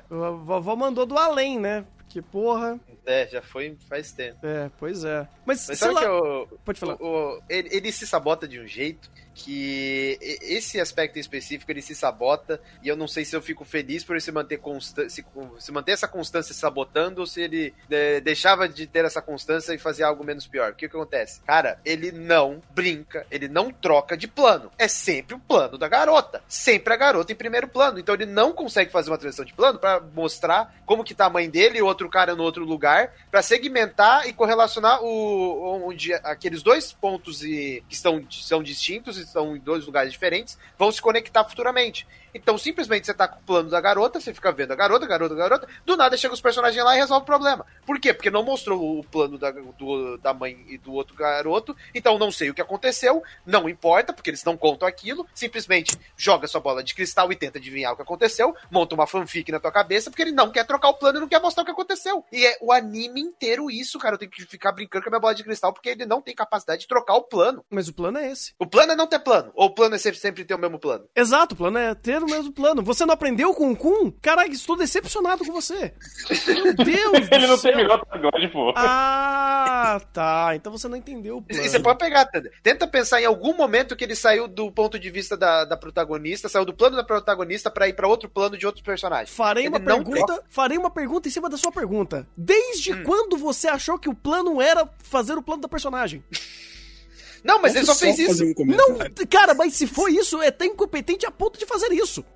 Eu acho que o único momento Cara, que é ele tentou fazer isso. Foi, o único momento que ele tentou fazer isso, se eu não me engano, foi o plano do youtuber. Que foi depois quando ele, ele desceu lá na, no lugar pra pegar o- as informações do, do doutor. É porque não tinha como colocar o da garota. Ele precisava mostrar aquela situação, ele não tinha ideia de Não. como ele escrever aquilo. É porque ele foi incompetente. Incompetente seria incompetente, porque ele poderia fazer isso. Mas aí Ele tá. poderia, É, é por isso que, por mais que seja uma piada que eu fiz agora, faz sentido, cara, porque nem o plano dela existe. Tipo, existir? Tá, posso dizer que existe porque é inegável a existência dele porque precisa de um plano. Mas a competência em criar o plano dela é péssimo, porque vamos, vamos lá, é, em 10 episódios, ele conseguiu construir essa personagem? Não, e olha aquele te- o tempo de tela dela. Não caraca. faltou. Ah, gente, não se confundam. Plano não é plano de arquitetar um plano. Plano que a gente fala é o ambiente, onde ela está. Isso, a câmera isso. sempre está focado nela. O plano é sempre nela, tá? Isso, é, digamos, é, o ponto de vista da cena. É. É aquela coisa, se ele começar a tirar o plano de. de- de- ela tem essa personagem que é extremamente incompetente e provavelmente é a causa de 90% dos problemas que a gente viu, dos, conflitos que os personagens passaram na obra. Não, não é Ah, 90, se a gente- cara, não é 90. Esse roteirista tem muito mais culpa do que ela. Não, Tudo bem. Não, não, não tô falando. De, não, tô falando, por exemplo, o roteirista fez ela ser um parte dos motivos de grande parte dos conflitos que os personagens passaram na obra. Sim. O pai foi catar inhame porque ela queria comer alguma coisa e não queria comer carne. Uhum. Então você tem vários momentos da obra que os personagens se metem em problemas por causa da postura dela. Sim. É, Só que, meio que falando uma meio que piada, se a partir do momento que o, roteiro, que o roteiro começar a pegar ponto de vista de outros personagens, ele vai ter que começar a justificar os Deus Ex Machina Hum, que ele começou a botar na cena para resolver esses conflitos que ele mesmo fez essa personagem criar. Exato. Faz Exatamente. sentido. Ele não faz isso, ele não tem competência pra fazer Mas, isso. mas seria Aí eu- até pior. Seria até pior. Por isso que eu falo, ele não fez isso porque ele não tem competência. Então falar, por, por que que o, vamos tocar pro plano do youtuber e falar por que que o youtuber chegou naquele momento, naquele local, no, no ponto G da situação. Não tem ideia de como escrever e contextualizar isso. Ele simplesmente apareceu. Não, é até melhor. É até melhor, cara. Porque eu prefiro ainda acreditar no código do GTA pro, pro tanque anfíbio. Eu fico mais feliz. A minha. A minha a, a- minha suspensão de descrença é muito maior quando eu penso nisso daqui como um grande GTA da, da Atlântida. Tipo, porque funciona. Aí funciona. Ah, e, cara, é, sei lá, eu, eu. Assim, pegando já essa reta final e até corroborando com a cena que a gente tá vendo aqui que me machuca muito, a morte da mamãe. Cara, a mamãe é uma, uma excelente péssima personagem. Porque quando convém. Nossa, é- a mamãe é o melhor exemplo de uma personagem escrito com a bunda. Porque, cara, vamos matar ela fazendo um momento catártico de ah, ah, ela vai se jogar na água pra salvar a gente pra conseguir o barquinho. Ah, mas ela tava com o aparelho de, do coração aqui e ninguém sabia. Não, então você estava sofrendo todo esse tempo com o aparelho, tentando sobreviver esse mundo com o aparelho. Qual a importância o disso? Ah, é, foda-se. ó, o, o único que não sabia era o guri. Não, e, É. ah, desculpa, eu não te contei. E você fala. Sabe qual é o pior, "Sério, velho?" Se você, Não, se você sabe, sabe olhar. que me deixa puto? Hum. Diga aí, pode dizer. Não, você- fala se, porque se for a mesma coisa, eu, eu entro junto. É porque a minha situação é, é, não faz nem sentido ela precisar morrer naquele momento, porque, ah, eu tenho um dispositivo de assistência cardíaca. E, e, tá, e você está querendo mergulhar lá no fundo, você não sabe nem onde está a porra da corda, porque você já quer se matar, é isso? É. Então por que vocês estão fazendo... Por, porque uma coisa que até falaram no chat quando essa cena aconteceu, eu fiquei pensando, cara, por quê?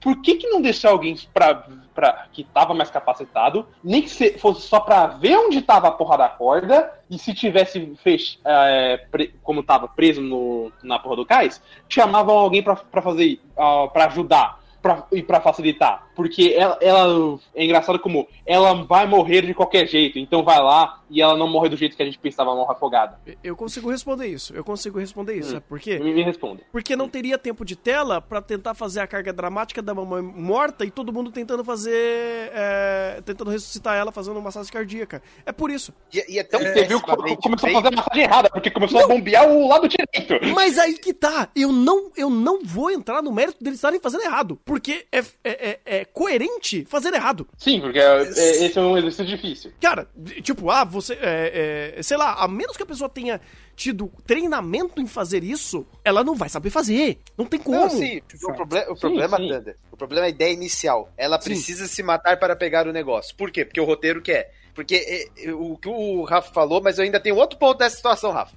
Porque se Hum. você for olhar o layout da cena, se tivesse um, um candango na água, ele conseguia puxar ela e ela não morria. O cara só precisava estar na água olhando assim, opa, ela não tá conseguindo subir. Eu vou lá, subo ela. Se tivesse um candango na água pra fazer isso, ela não morria, porque o layout mostrou que ela quase tá quase saindo e ela foi quando ela caiu. Ou seja, Na até verdade- o layout a construção de cena de sabota. Na verdade, precisava de muito menos, não precisava de ninguém na água. Era só a hora que ela viu, ah, tá emperrado aqui, tem que olhar mais baixo. Sobe, Pegar. pega o ar de novo, Pega. desce e ela ia ter tempo, pelo que foi mostrado. Sim. E Ou, outro. ou, se- ou por precaução, até falar, ó, tá preso muito lá no fundo, vem alguém me ajudar pra facilitar. É, não, é, mas é, é o martírio. É, a gente É. tá aí desde o, ini- desde o início de Japan Sync, ele tá tentando fazer esse negócio do martírio. Dos personagens meio que se sacrificando para que os outros possam seguir em frente e se salvar. Martírio. A gente, tá, a gente tá vendo isso desde os primeiros episódios. Martírio Vamos lá. dos personagens ou o nosso? Os dois. Porque é, sempre a gente tem aquele negócio de um personagem matar outro. Isso aqui foi um caso incrível de o roteiro matou todo mundo.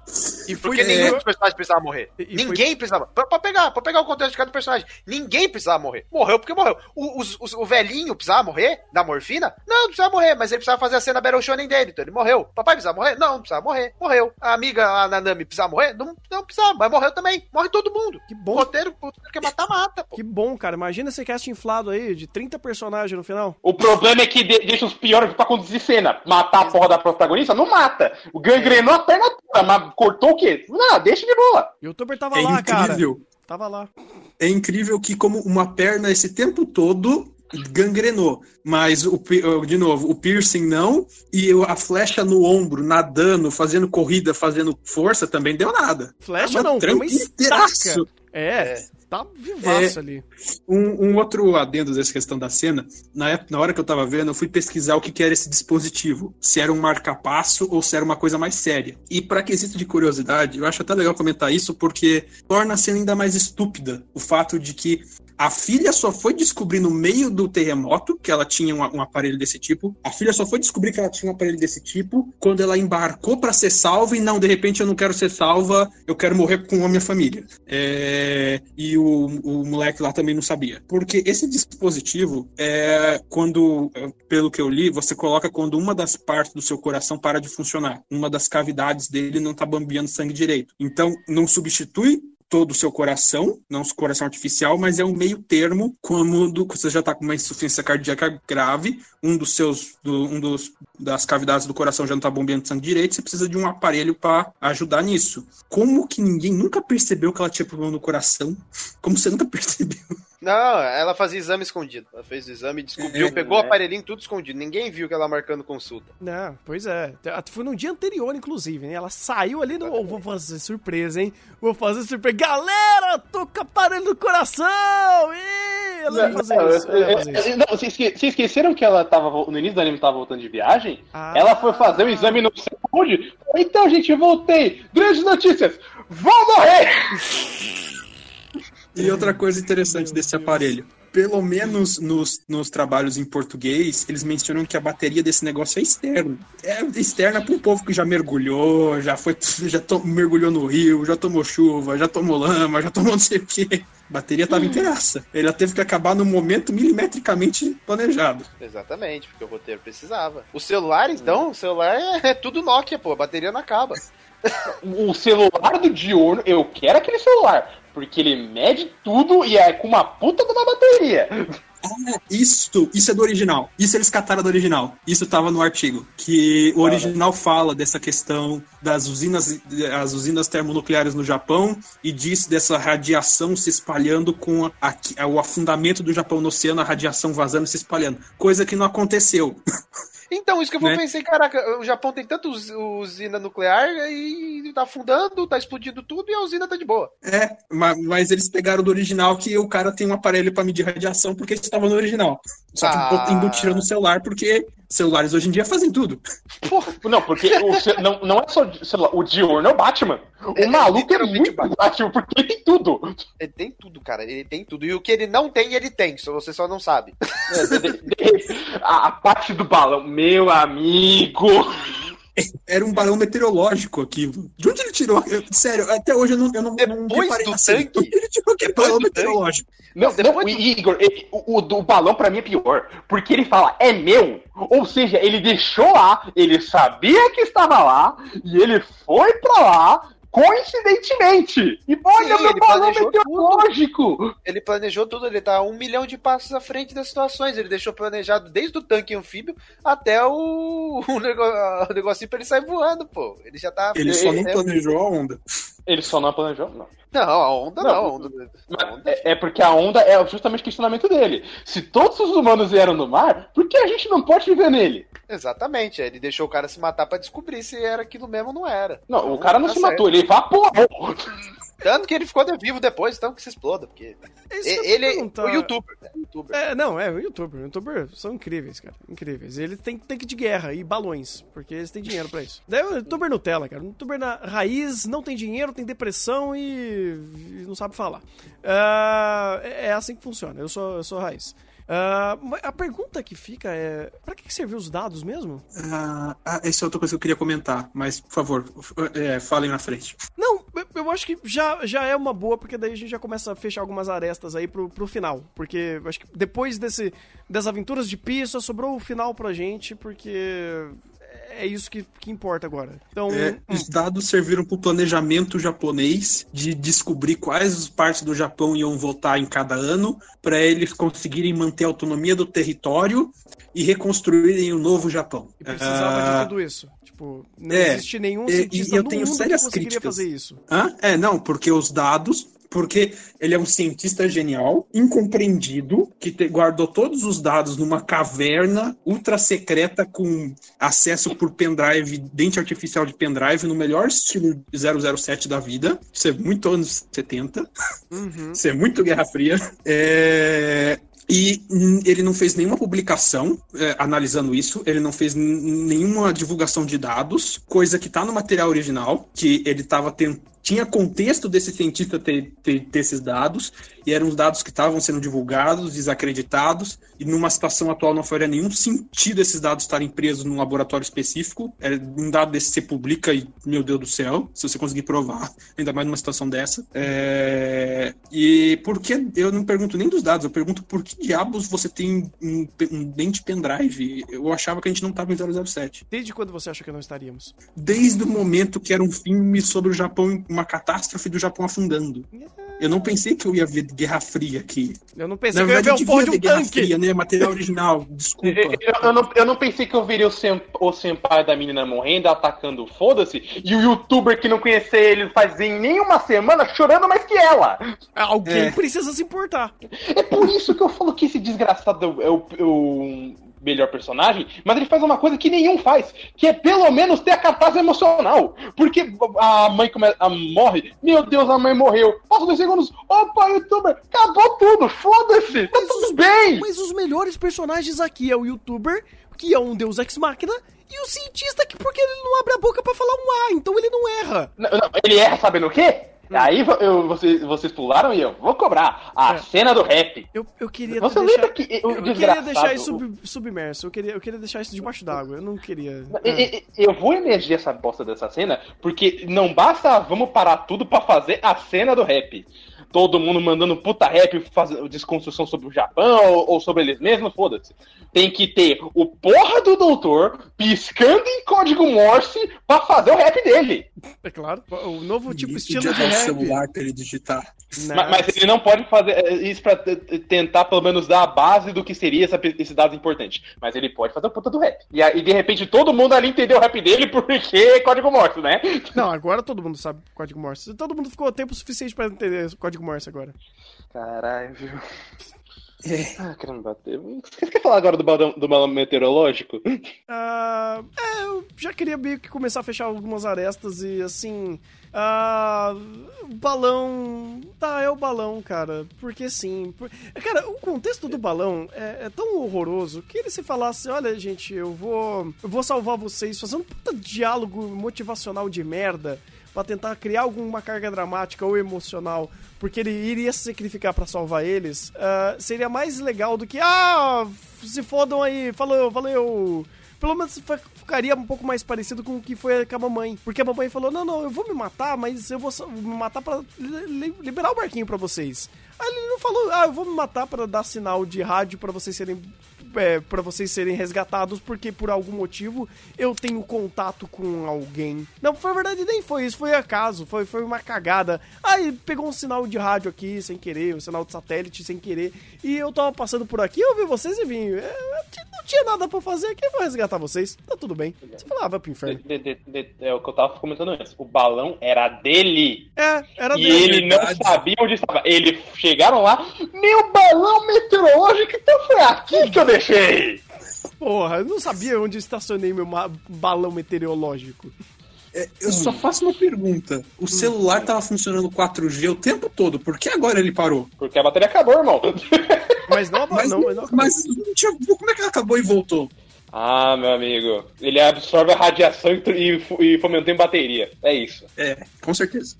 Com o que? É assim que funciona o repararem. É que se vocês repararem, no ambiente tem muita nuvem. Aí o youtuber saiu voando pra um lugar onde tinha mais nuvem. Aí, por conta de ter mais nuvem, ele achou. Porque se tivesse menos nuvem, não ia achar. Então ele foi pra um lugar onde tinha mais nuvem. Lá onde tinha mais nuvem, ele achou o sinal. É, é claro. É, é. Você não aprendeu isso em geografia? Já aprendi, aprendi, pô. Entendi. Aprendi na vida real, né? Porque quando, quando começa a fechar o tempo assim, a Sky vai pro brejo, né? Então a gente aprende na vida real isso aí. Entendi. Mas o anime ele quer fazer o contrário, mas tudo bem. Não ele, não, ele não quer fazer nada, cara. Ele não quer fazer nada. Ele quer mostrar o youtuber, tipo, envelhecendo 72 anos e, e gritando que ele é foda, que ele vai conseguir. Mas by the way, ele tá certo. By the way, ele tá certo, porque os dados estavam na nuvem e ele foi até a nuvem. Então, tá Ah! Exato, Ele foi chamar a nuvem porque estava na nuvem. E ele sobreviveu depois, só que escondido, veja bem. Faz sentido, faz sentido. Porque ele não podia se revelar. Ele é o Batman. Ba- Ele é Batman. Ele é o Giorno Giovanni, ele é o líder da máfia, meu querido. Ele É. vende, ele vende é, droga só pra, pra, pra adultos porque criança não tem dinheiro. Na verdade, ele não Exato. só vende como usa. Esse aí. É. É, não, ele é só uma coisa foda. ah, é, pra testar a qualidade, né? Você vai vender coisa de qualidade ruim? Não, né? Obviamente. né? Então, vai gente, é, vamos falar pro final. Sobrou alguma coisa pro final? Ou, quer dizer, quais Sobrou. dos finais? Qu- Quais dos finais? Quais dos finais a gente vai falar? Eu não sei, eu, tenho, tenho- eu não sei qual é o final. Começa com o Putinho.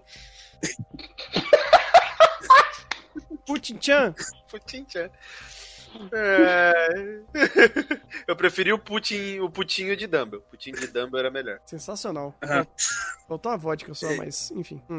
É, de- agora, é o que eu falei, agora o Japan Sync quer, começa a querer referenciar o original. Porque existe no- nos artigos uma citação que eles têm toda uma questão de história envolvendo para onde vão os refugiados japoneses. E perpassa a dúvida se eles vão para a União Soviética, se eles vão para a Austrália, para onde que eles vão. E ah, eles falam que a Rússia era um lugar mais propício a ser acolhedor a eles e tudo mais. Inclusive, não sei se eles perceberam assim, né, porque o, o- o 2020 faz muito bem, mas eles fazem toda uma associação com o povo judeu, que é um povo que também ficou sem, sem nação, sem pátria, sem terra, e as questão do que, que define o nacionalismo, se é o, a parte geográfica ou se é a parte cultural. Sim, esse 2020 ele fez isso muito bem, estava Bom. presente também no original de- da década de 70, e eu estou sendo irônico. Muito bem, a 45 do segundo tempo, dizendo que agora existe. Ah, agora Não, é existe tudo, excelente né? a forma como ele insere todo o contexto de o garoto ele jogava videogames, ele virou um pro player de LoL e o LoL agora foi para as Olimpíadas porque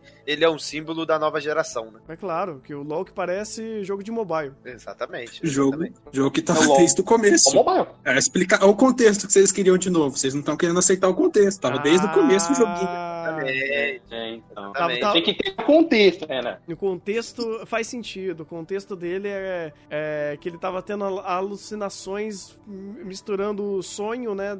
Com o, o, o- joguinho. Faz sentido, faz sentido. É, E eu quero pular essa parte do, do Twitter. Eu quero, eu quero pular isso. É, tô- se você pular não isso. pular, eu pulo de um lugar bem alto. Então a gente vai pular de algum jeito. Cara, o parabéns a, a- a- regado a filtro de Instagram de gatinho e cachorrinho vai pra puta que pariu. Mas ele tá certo, Ah. Thunder. Porque assim como que você tá vendo na imagem, também te deu gatinhos. Então você também ficou com o mesmo filtro. Nossa, velho! Meu amigo! Não, cara. ô, na moral, na moral, eu ia. Eu ia, eu ia procurar esse, esse, esse- o, o youtuber pra dar porrada nele. Tipo, não é pra falar, ah, obrigado por você ter salvado vida. Não, pra dar porrada. Vai me mandar parabéns no, no, no, no Twitter. Um filtro de Instagram de gatinho. Vai pro inferno. Vai pro inferno. Ah, mas, cara, eu não, eu não sei. Eu, eu, eu genuinamente eu não sei o que falar desse final onde o final vira é, um. É, manja aquele, aquelas, aqueles vídeos de debutante ou de é, festa de casamento, onde eles começam a fazer aqueles slideshow de foto, de gravação, de mensagem. Eu me senti, eu me senti nesse contexto, eu me senti nessa vergonha alheia. Eu falei, eu não tô vendo uma foto de casamento, barra debutante, barra festas comemorativas, onde a pessoa vai lá e contrata alguém pra fazer isso daí no, no Movie Maker. Não vou, não, não vou, eu não vou, eu não, eu não aceito isso. O importante é que tava ah, tá tudo no anel da mãe dele. E, e- e, obviamente, né, tava no anel o, o corpo, eles acharam, acharam o corpo, depois de todo o processo, acharam o corpo, acharam o anel no corpo, e depois pegaram o anel, viram alguma coisa estranha no anel, concatenaram o que tava na nuvem, que era a senha da nuvem, conseguiram acessar a nuvem, e aí fizeram isso. Então é um processo, assim, muito verossímil, muito bem, muito bem segmentado, com termos de completude perfeito, ainda mais perfeito ainda, porque quando você coloca no contexto que eles choraram mais, choraram, né? Ficaram mais afetados com as fotos depois do que quando realmente morreu. Então, muito bom, muito bom. Nossa. É, é, por- Porque o nosso querido youtuber fez todo esse processo. Você que não entendeu, Igor. Exatamente. O youtuber, ele, ele já tinha pegado o tanque anfíbio dele, jogou lá dentro a, mãe da, da, da garota pra, pra depois eles pegarem o, o anel, porque o anel era que- importante, ele não sabia. É que você não percebeu. Naquele Twitter de feliz aniversário, tava o, manual, o youtuber fez, botou um manual de instruções. Ó, agora, aqui, você vai no meio do oceano, coordenada X, que eu já planejei isso também, estava nos planos. Você vai catar o anel da tua mãe, você vai lá fazer isso. Não tira essa cena de contexto. Ah, como se tivesse muito contexto de vou casar com o papai. Também não tire essa de contexto. Isso não tem contexto. Ai, meu Deus. Eu vi dublado, isso daí não tinha. Pois é. Em inglês tinha. Mas eu não sou inglês.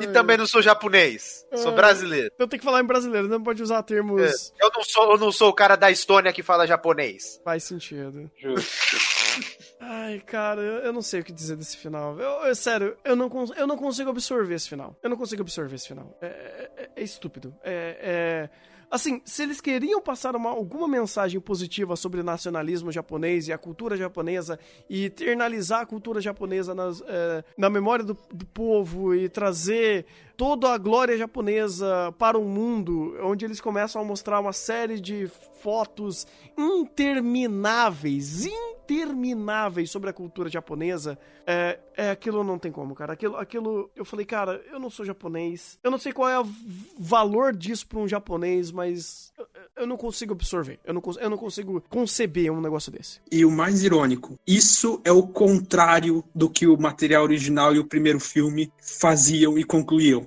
porque eles são contra tudo isso e eles falavam que no, o Japan 5 original, uh, o Japão afundou e não voltou, acabou o Japão. E, e a ideia é, aqui está afundando o Japão, o povo japonês e todas as atrocidades que essa cultura e os nacionalismos japonês já fez para o mundo. É meio a punição do povo japonês, é isso, porque, bem, para quem não sabe, o Japão foi, cometeu um monte de atrocidades na Segunda Guerra Mundial. Uhum. E a mensagem que, o original, que esse de 2020 fez é o, é o oposto.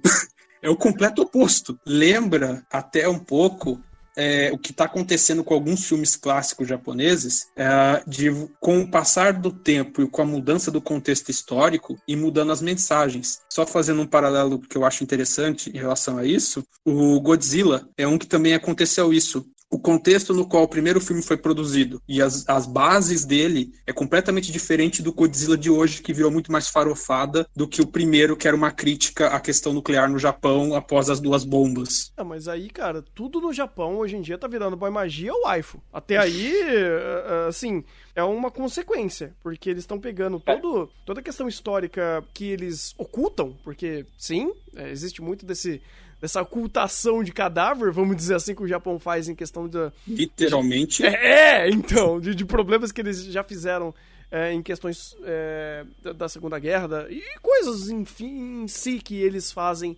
que você pode acabar é, é questionando até em âmbitos pessoais, vamos dizer assim. É, que existem algumas coisas culturais, assim como toda cultura tem os seus as suas espinhas, né? E no Japão não é diferente. Mas eles fazem um, um esforço danado para um esforço danado para tentar costurar isso daí e parecer que não existe.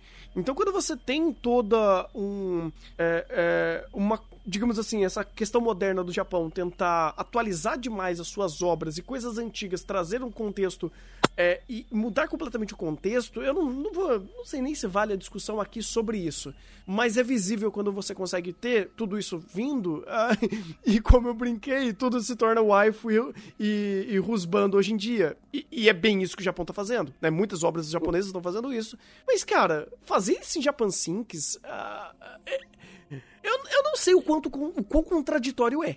Cara, é você, você pegar a obra original e jogar no lixo, porque toda a mensagem dela é sobre isso, do Japão pagar os pecados, e dane-se!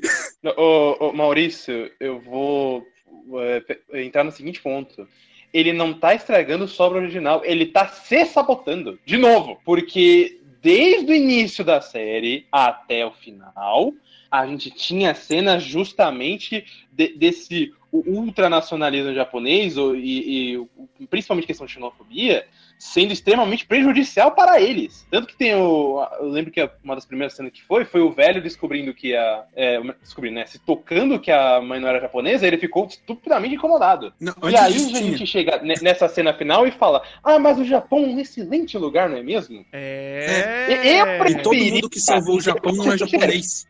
eu, eu, eu vou ser sincero, eu preferia que tivessem feito o Terremoto Chan do que me mandando uma dessas, porque eles não só destruíram a obra original, eles se destruíram nessa mensagem final.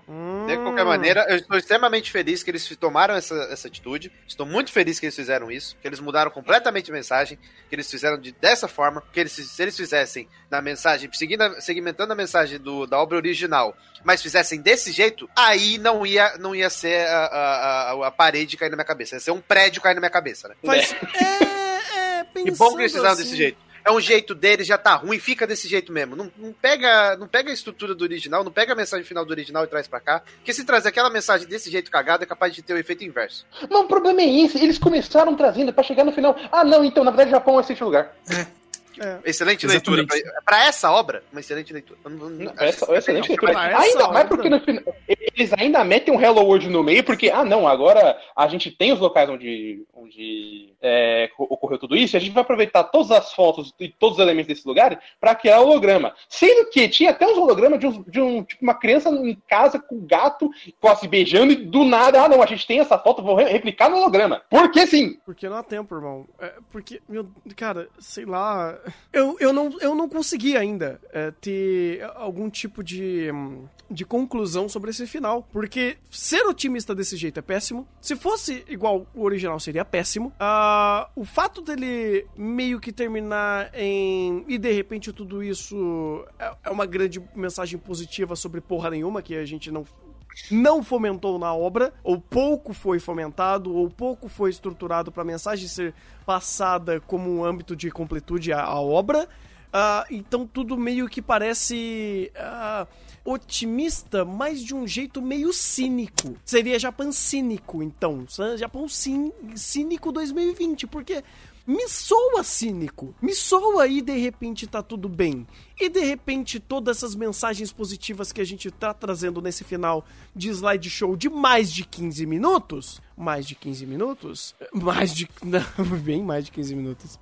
Bem mais de 15 minutos, quase 20 minutos só de slideshow é, é ofensivo. É ofensivo. Uh, é ofensivo perante a mensagem, perante as passagens, perante a obra como um todo. Porque aí, de repente, tudo tá tudo bem. O Japão afundou, todo mundo morreu, mas tá tudo bem porque ainda a gente lembra o Japão como o melhor país do mundo.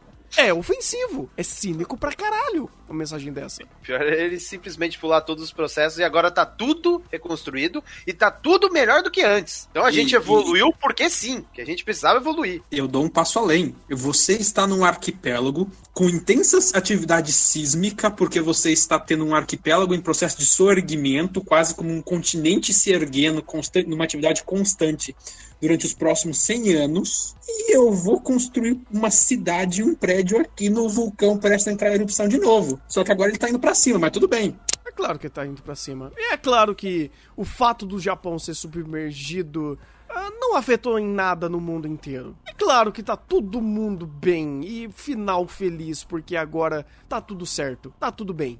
Se o roteiro falou que tá tudo bem, quem sou eu pra ir contra? Né? Cara, se eu não for contra nada que ele falou aqui, eu pego e rasgo meus mais de seis anos de, de, de criação de conteúdo aqui no, no YouTube, cara, porque não tem como. É, assim, é, é intangível para mim. Não, não consigo. Não consigo. Essa foi uma das mensagens mais patéticas que eu já vi numa história. Eu não consigo nem considerar isso uma mensagem. Então, é! Não dá nem pra considerar, porque não era nem o objetivo deles fazer isso nesse mas anime. Eu, mas eu não e de posso. repente é. Mas eu não posso passar pano para isso. Eu não posso fechar os olhos para um negócio desse. Eu não posso fechar, fechar meus olhos há mais de 20 minutos de slideshow falando que o Japão é foda. Mas é que tá. E justamente, você não deve achar porque isso é um puta de um puta mais negativo do que tudo que a gente já falou. E de porque fato... já não era o objetivo de, dessa, dessa ideia. Cara, você pega o primeiro. Vai, até o terceiro episódio, o objetivo era puramente a relação desses personagens dentro desse conflito. Isso já era péssimo, eles só decidiram largar para falar de seita religiosa regada a maconha, largaram para falar de dilúvio e começar a comentar sobre o esse conservadorismo, o, o, tradicionalismo, o conservadorismo e xenofobia, que era péssimo, e de repente agora é rap e porque agora o Japão é o melhor país do mundo. E eles não ma mantêm a própria proposta em nenhum momento. Eles não têm proposta. Não tem proposta. Não, não tem proposta. Não há proposta, irmão. Não há proposta, não de há fato. Proposta. Só que o pro... eu, eu, fico mais. E não há conclusões. Não, e não há conclusões. Não há, mas você não, não tem. Há não há não há processo, não há conclusão, não há nada. Mas, cara, é eu só não consigo. Cara, eu, eu não consigo dar o benefício da, da, da, da, da idiotice, da, da, da, da, incompetência pra, pra 20 minutos de slideshow falando que tá tudo bem. Tipo, se tudo, se tem algo que me realmente me deixa emputecido em níveis que realmente eu falo, cara, esse negócio aqui é, é, é, é problemáticos a níveis é, que eu não consigo nem metrificar o quanto, porque eu nunca vi isso, é a gente chegar nesse, nesse final ultra positivista. Esse final é pior do que o Daniel. Esse, esse final é pior que tijolinho, pior que balada regada maconha. É pior que papai explodiu por causa de Yami. Cara, depois de basicamente cada mini arco dele, ele querer falar de uma coisa e falar de tudo que ele fala mal e todas as mensagens, ao invés de fazer alguma crítica, ele basicamente é, insultar a própria crítica que ele tá fazendo, como se ele fosse o argumento burro da questão, o lado o Lago tá argumentando da pior maneira possível, ele faz questão de fazer isso. Então, ao invés de ele Porque criticar ele é. o outro lado, é. exatamente, ao invés de ele criticar o outro lado, ele critica a si mesmo porque ele não consegue nem argumentar sobre o que ele quer. Cara, é, fica difícil levar a sério essa mensagem final. Pra mim, eu- É sendo que- bem sincero, daqui eu não tiro nada. Eu não levo nenhuma mensagem a sério, eu não levo nada a sério. Porque aqui não tem nada pra me, pra me tirar. Porque tudo que ele fala, ele se sabota e fala da melhor maneira possível. E ao invés de ele criticar algo, ele critica a si mesmo e a sua incapacidade de criticar. É por isso, por exemplo, que eu comecei essa, esse chá falando, "E- então, tá tudo fudido, mas foda-se, bora tirar uma foto. Porque essa cena no episódio 1 define tudo que foi isso.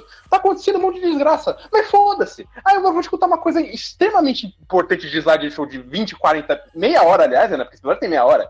Meia hora sobre como o Japão é foda, mas foda-se, porque não dá pra tirar nada daqui. Não tem como. É preocupante. É, eu não sei. Preocupante? É Isso é o preocupante. fundo do poço. Cara, eu, eu não tenho mais Isso adjetivo. saiu da Saissaro. É, é. Saiu da Saissaro. Saiu, sei lá, da JC Staff. Não, não, tipo, o que eu vi, da- que tem na Steph aqui, a única coisa que eu vi é eles fizeram inspeção de cor de um episódio. E só. Tipo, cara, é assim, é, é, o- a quantidade de nomes que a gente pode enumerar aqui que teve, que tiveram culpa são enormes, mas é, assim, eu vou dar o resumo de todos os responsáveis por esse anime conseguiram eu não sei se todos, porque, sei lá, eu não vou criticar animador, cara. Eu não vou criticar animador é aqui, sabe? É, Não. então, acho que os, os responsáveis chefes que- por esse projeto, eles estão perdidos, cara. E tudo bem, se eu colocar como o maior antagonista, de fato, sendo roteirista, eu acho que eu ainda consigo manter ele ali no, no seu posto é, sadio, como o pior roteirista de 2020, mas tá tudo bem. Ah, Sabe que é um ponto interessante? é, Eu vou pegar uma parte da entrevista do Yuasa para segmentar um pouco dessas críticas com relação a como foi estruturado o roteiro, porque o Yuasa tem muito dedo nisso. E a própria fala dele já entrega que ele tem muito dedo nisso. uhum. Pergunta: Existem partes essenciais do original que estão na animação? Resposta: Pelo contrário, eu queria lidar com o problema do afundamento do Japão de uma perspectiva completamente diferente. Especialmente agora, os problemas de raça, de raça e nação estão surgindo. A pergunta sobre o que é um país, onde nasceu e como foi nascer, no que se diz é, ser sua raça, está sendo perguntada novamente. Embora ele o que é esse país? No entanto, ainda estou feliz quan- quando um atleta nativo desempenha um papel ativo no mundo, sei lá, Olimpíadas. É, fiquei imaginando como seria o país, terreno em que eu estava, o desaparecimento e o desejo de ver o que era. Os personagens estão olhando em várias direções e há pessoas especiais e pessoas comuns. Algumas pessoas amam o Japão, outras não se importam muito. Eu também gostaria que houvessem muitas pessoas como, no como pessoas do exterior. Para ele dar essa resposta do que ele tirou e a, e- e a resposta dele ser basicamente sobre a identidade do Japão e a gente vê o que a gente viu, cara, o Yuasa tem muito dedo nisso, porque, meu Deus do céu, cara, não é possível que ele, ele saiu dessa perspectiva, ele saiu dessa premissa inicial e foi parar nesse final horroroso de que nem em questão de identidade ele consegue abordar nesse final, porque é um cara, um filho de uma estoniana com, com um japonês que representa o Japão. Malásia. Não, não, é nem estoniana, ela, ela era filipina. Filipina, É, hein? Filipina. É, a Estônia é o país perfeito perante ao- a, obra, porque de repente o final é de LoL na Olimpíada, na Olimpíada Japão e Estônia. Estônia é o melhor país do LoL. Vocês, vocês É. acompanham o CBLOL da Estônia, né? É incrível. Só um comentário que, desse que você acabou de falar da fala do Yuasa. Ah, o que ele falou ali parece a resenha do livro que o artigo deu. Então, se ele quis. Então, me parece que ele descreveu o livro e ele fez o contrário. Porque a proposta do livro é falar disso. Uhum, E ele não fez isso. exatamente. Mas é- é aquela o que coisa. fez? Ele pegou o, o original e ele falou que queria abordar de perspectiva completamente diferente. Então foi isso que ele fez, foi completamente diferente. Tanto que o livro original é bom, isso aqui é horroroso, foi completamente diferente. Completamente diferente é um eufemismo, né? É, é. Também destruí. E a outra fala, e a outra fala essencial que pra mim descreveu basicamente o que aconteceu aqui é que é, o comentário é basicamente segmentando a primeira pergunta sobre as partes essenciais. Que é o comentário, ah, como resultado, co- como uma das várias pessoas, pode ser mais fácil para o espectador ver da mesma perspectiva, né? Dele entrar na perspectiva do personagem. Aí ele responde: em termos de composição, em vez de montar uma história, concentro-me em desenhar pessoas que sobrevivem desesperadamente no local quando, quando algo está acontecendo. Mas essas pessoas não entendem o que está acontecendo. Então é essa, esse, esse parágrafo segmenta tudo para mim. Ele, ele quis Caralho. desenhar a gente, então? Porque a Exatamente. gente É, não, não, tá- a gente a não sabe o que gente- tá acontecendo assistindo isso. Não, mas, que, não, mas os, o pessoal também não sabe. A diferença é que eles não estão nem um pouco desesperados. Eles estão, vamos tirar foto, vamos tirar sapatinho, vamos fazer a puta que pariu. É, cara, eu, eu, eu não tanco essa resposta dele, porque nem isso, nem isso, em questão de completude, esse, esse, esse anime nos trouxe. Cara, e, e tem um comentário dele que esse aqui é pior ainda. Sabe por quê? Hum. Hum. Olha o comentário. A razão pela qual ela foi projetada foi para que as pessoas eh, não soubessem que era o personagem principal e que desempenha um papel central e que seria ótimo se elas pudessem ter a sensação de que não saberiam o que ia segui- acontecer a seguir. Meu Deus. a gente tá falando do mesmo. Eu acho que ele vai lançar outro Japan Sync daqui a duas semanas. É, Eu não é possível, no é não, não é possível. Isso é mesmo, Não, isso é meme, isso é meme, isso é meme, isso é mesmo, isso é meme, isso é mesmo, isso é meme. Não, não, não, não, isso é meme, isso é meme, isso é meme. Não, não, não, não, não, não. Nossa, cara. isso é mesmo, isso é mesmo. Cara, sei lá, eu vou até puxar o carro, o carro aqui pra gente chegar em algumas conclusões. Assim, pelo menos da minha parte, eu, eu, eu honestamente, pra não ofender mais ah, todas as pessoas que trabalharam em Japan Sinks, e pra não parecer muito pejorativo ah, nas minhas colocações e, e eu a, a ideia inclusive nunca foi ofender, mas é tentar entender essa obra que ela é ofensiva por si só. Eu me senti ofendido vendo isso. E, e não é porque tem alguma questão de, de japonês ou não. Ah, Essa obra ofende a minha inteligência, a, a minha, a minha percepção de, de, de narrativa. Ela, ela ofende ah, toda a, a- o, o pequeno e singelo trabalho que eu tento fazer aqui com vocês, que é ah, tentar entender algumas nuances e entender animes de uma forma geral. E isso ele me ofende. Só nesse princípio. Eu não vou nem entrar em, questão, em méritos pessoais e como essa obra mexe me, e, e, traba, e trabalha com a minha moral. Não, não vou nem entrar nesses méritos. Eu, eu, eu me sinto horrorizado com o que eu vejo aqui de uma qualidade porcaria. É, é uma porcaria essa, essa narrativa, é uma porcaria esse roteiro. E, e, cara, eu tenho exemplos e mais exemplos de histórias que fizeram. assim, não é nem justo comparar. Por exemplo, se você pega o próprio Toque Magnitude 8.0, é injusto comparar com o Japan Sinks. Porque Toque Magnitude, por mais que a premissa seja muito parecida, desastre natural, mostrar sobreviventes e coisas do tipo, meu, o Japan Sinks não fez 1% do que apareceu em, em, em Toque Magnitude. Toque Magnitude é uma história tão completa e tão encorpada em falar sobre esse tipo de, de cenário, esse tipo de ideia, que se eu for fazer uma comparação direta com uma para outra, é injusto com Japan, com, com Toque Magnitude, porque ele é uma obra anos-luz de ser melhor, anos-luz em ser competente nos passar uma sensação do que de fato é trabalhar essa temática e eu gostaria de mais histórias que fizessem isso para mostrar o quanto Japan Sinks é uma história pobre nesse sentido. Então, cara, é, eu até fechando nesse âmbito todo, e, e, assim, pelo menos dando minhas últimas palavras, porque eu definitivamente não tenho muito mais a acrescentar, vindo de pontos que eu queria trazer aqui, posso até comentar coisas que vocês possam trazer a mais. Eu, eu só posso completar a meu, a minha indignação com isso daqui não dando uma nota. Eu não acho que Japan Sinks merece uma nota. Ele merece algo que eu consiga concatenar em números uma experiência que foi feita aqui. E não é me eximindo de nota, não, cara. Porque se for dar um ou dois, tá de bom tamanho. Mas eu acho que nem isso ele merece. Pela. Pela catástrofe que foi. Uhum. Eu vou dar dois, eu vou salientar um ponto que é importante, que o Yuasa também falou, que Pânico foi um, é um gênero que ele nunca tinha trabalhado na Science Saru e que ele estava interessado em aprender mais sobre esse gênero. Começou muito mal.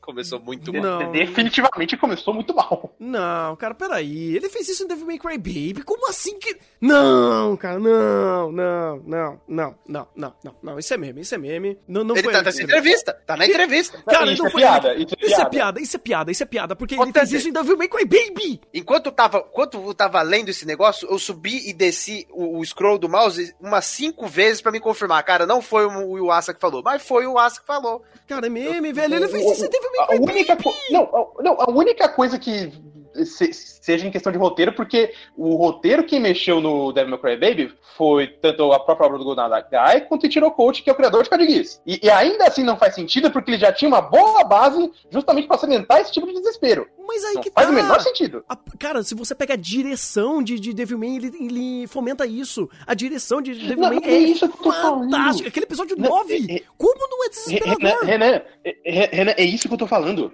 Mesmo que, ah, não foi ele que escreveu o roteiro e ele tá tendo essa base pela primeira vez. Não faz sentido, sendo que ele, mesmo que ele não soubesse, ele ainda tinha uma boa base, que era a própria Devil May Cry Baby. Ele não tem desculpa pra isso. Não tem desculpa? Não tem desculpa. E graças a essa, eh, as frases que o Igor trouxe na entrevista, eu, eu vou corroborar com o Renan de não dar uma nota. Ou melhor, no- máximo eu vou dar um zero. No máximo, né? Porque, cara, eu. eu e eu não, eu não é nem desmerecendo as outras pessoas que trabalharam aqui. Tanto que eu, eu, eu falei pro Renan, duas coisas que eu sinto pena de, de pessoas que trabalharam aqui é o próprio Wasa que meteu o nome, o nome dele do nada nessa porcaria, e do compositor da trilha, que é o mesmo de Devil May Cry Baby, que a gente não comentou, mas eu fiquei, eu fiquei de cara como as trilhas não são ruins. O problema é que eles, eles fizeram algo que nem Tateno Yusha fez, de que nenhuma trilha encaixa. Ah, seja a trilha de, de terror, seja a trilha de contemplação, trilha para momentos de comédia, nenhuma. Todas são hum, porcamente usadas. Eu não consigo dar uma nota pro negócio que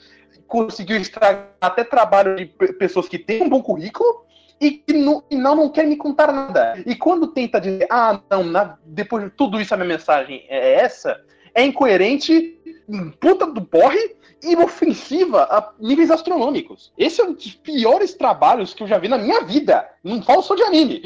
Maurício? É, eu tô, eu tô pensando. Não, não sei. Antes de concluir, você queria pegar mais de, alguma, de algumas referências, alguma coisa que você queria trazer eh, na parte de. A- As referências. É, então, as referências é basicamente isso. A referência me, me, me fez ficar muito curioso para ver o material original e os filmes. Então, talvez a única coisa que eu gostaria de acrescentar é que essa revisão de Japan Sync não é de agora. O que me leva a crer se o Iwasa realmente leu o livro Japan Sync. Ah, porque o de 2006 ele já mostra uma ideia mais positivista de a honra e a glória e, a, e as virtudes do povo japonês. O de 2006 a ilha é salva e aqui a ilha é reconstruída. Então, nesse ponto, Japan Sync, assim como eu, eu acho legal fazer essa comparação, assim como Godzilla, só que Godzilla acho que envelheceu melhor, tá sofrendo esse processo de reescrita e ressignificação das ideias. Ao mesmo tempo, ah, vendo o que os artigos me falam, das, os dois artigos que eu achei, me falam da história original, conhecendo o, um, bem pouquinho do contexto, eu não sou historiador, mas pelo pouco que eu conheço do contexto, conhecendo a mensagem e com essa conversa, entrando na completude, pegando completude de obra, e nessa conversa, observando cara, coisas, características mais técnicas e esmiuçando ponto a ponto, a obra se tornou um desastre completo, por mais que pessoalmente ela me ofenda menos que alguns animes. N- e não é doc- não, não tô falando de Dr. Stone. Apesar Ah, que seria. É, o mangá de Dr. Stone me, of- me ofende mais que o anime. né? Ah, é, por exemplo, ah, existem algumas obras que me ofendem mais por questões morais. A ideia positivista do final de Japan Sync é um baita passada de pano para um monte de coisa que a obra original joga na cara e quer, e quer tratar, da hipocrisia do Japão e tudo mais fora todos os erros de roteiro. Mas isso está um pouco menos distante da minha realidade e um pouco, um pouco mais distante do meu senso moral, porque moral, porque ainda é o Japão e eu sou um brasileiro.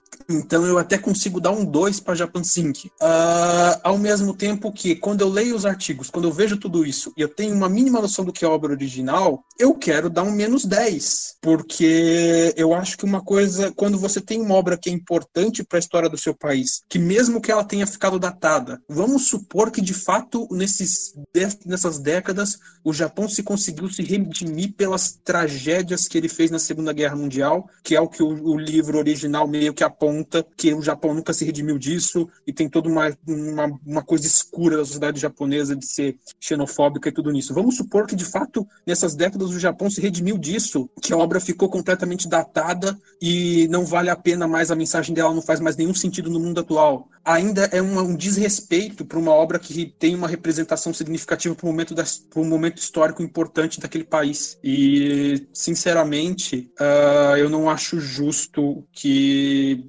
isso seja qualquer, tenha qualquer tipo de relevância, ou seja, ou tenha qualquer tipo de metrificação. Isso devia ser, isso não devia nem ter existido.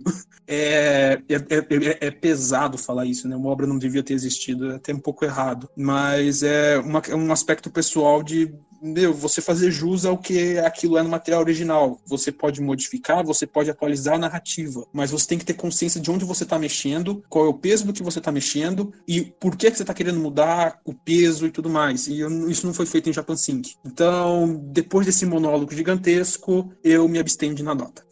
Justo, justo. Acho, é, é, é realmente. É, colocando nesse ponto, cara, é mais pesado do que parece, inclusive. Porque. É. Nossa, é, é, é, meio foda, cara. Por isso que eu, eu fico meio, meio pé atrás de, de entrar em certos pontos que eu não tenho nem conhecimento e nem aproximação para dizer o quão errado é a leitura de Japan Sync sendo super uh, descompassado do jeito que ele é dessa versão para tudo que ele representa como obra quando ele combate tudo esse, esse nacionalismo extremo e essa passada de pano que o Japão dá para as coisas erradas que ele fez. Se é uma obra simbólica isso e tornar ela uma obra é, ultra otimista sobre o Japão, eu não sei fazer uma boa comparação. Sei lá, tipo, é como se você pegasse. Hum, ah, acho que, acho que talvez, talvez, vai, pra, pra nossa história. Pega o Curtiço e transforma numa comédia onde todo mundo tá bem rico e fazendo piada. Hum.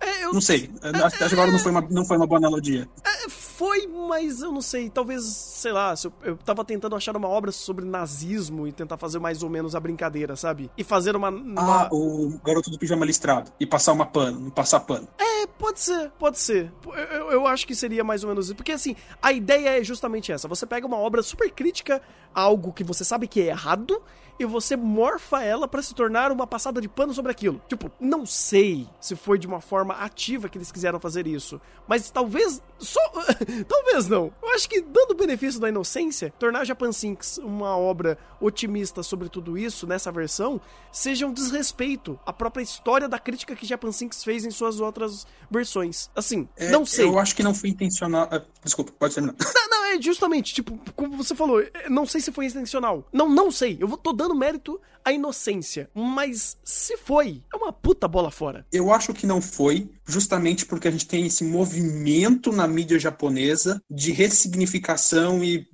e meio que aliviar a barra das coisas. E meio que vamos o, o Japão tentando passar uma, uma imagem de um país agradável, sociável para o mundo inteiro. E isso é uma questão padrão que a gente vem vindo, que a gente vem passando nos últimos anos. E isso meio que fica no inconsciente da, da população, teoricamente. Então, uh, talvez o Iwata tenha tido a melhor das intenções em analisar isso, em, em, em, atualizar isso, pensando, sei lá, sei lá o que passou na cabeça dele. Mas ainda me soa desrespeitoso.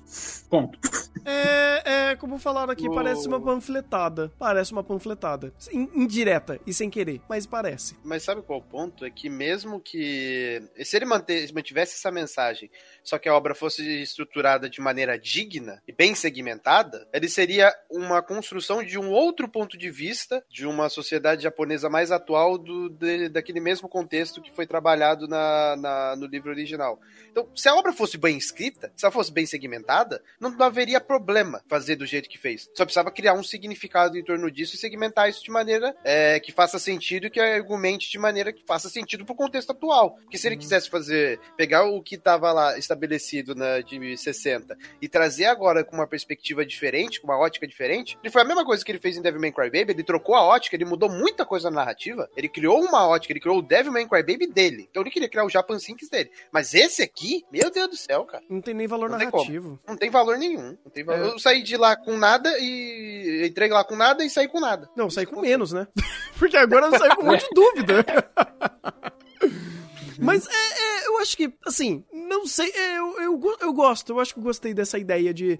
Quero fechar a minha, minha percepção com o Japan Sync de ele é apenas esquecível. Tipo, é, é a melhor, é a melhor forma de eu trabalhar ele.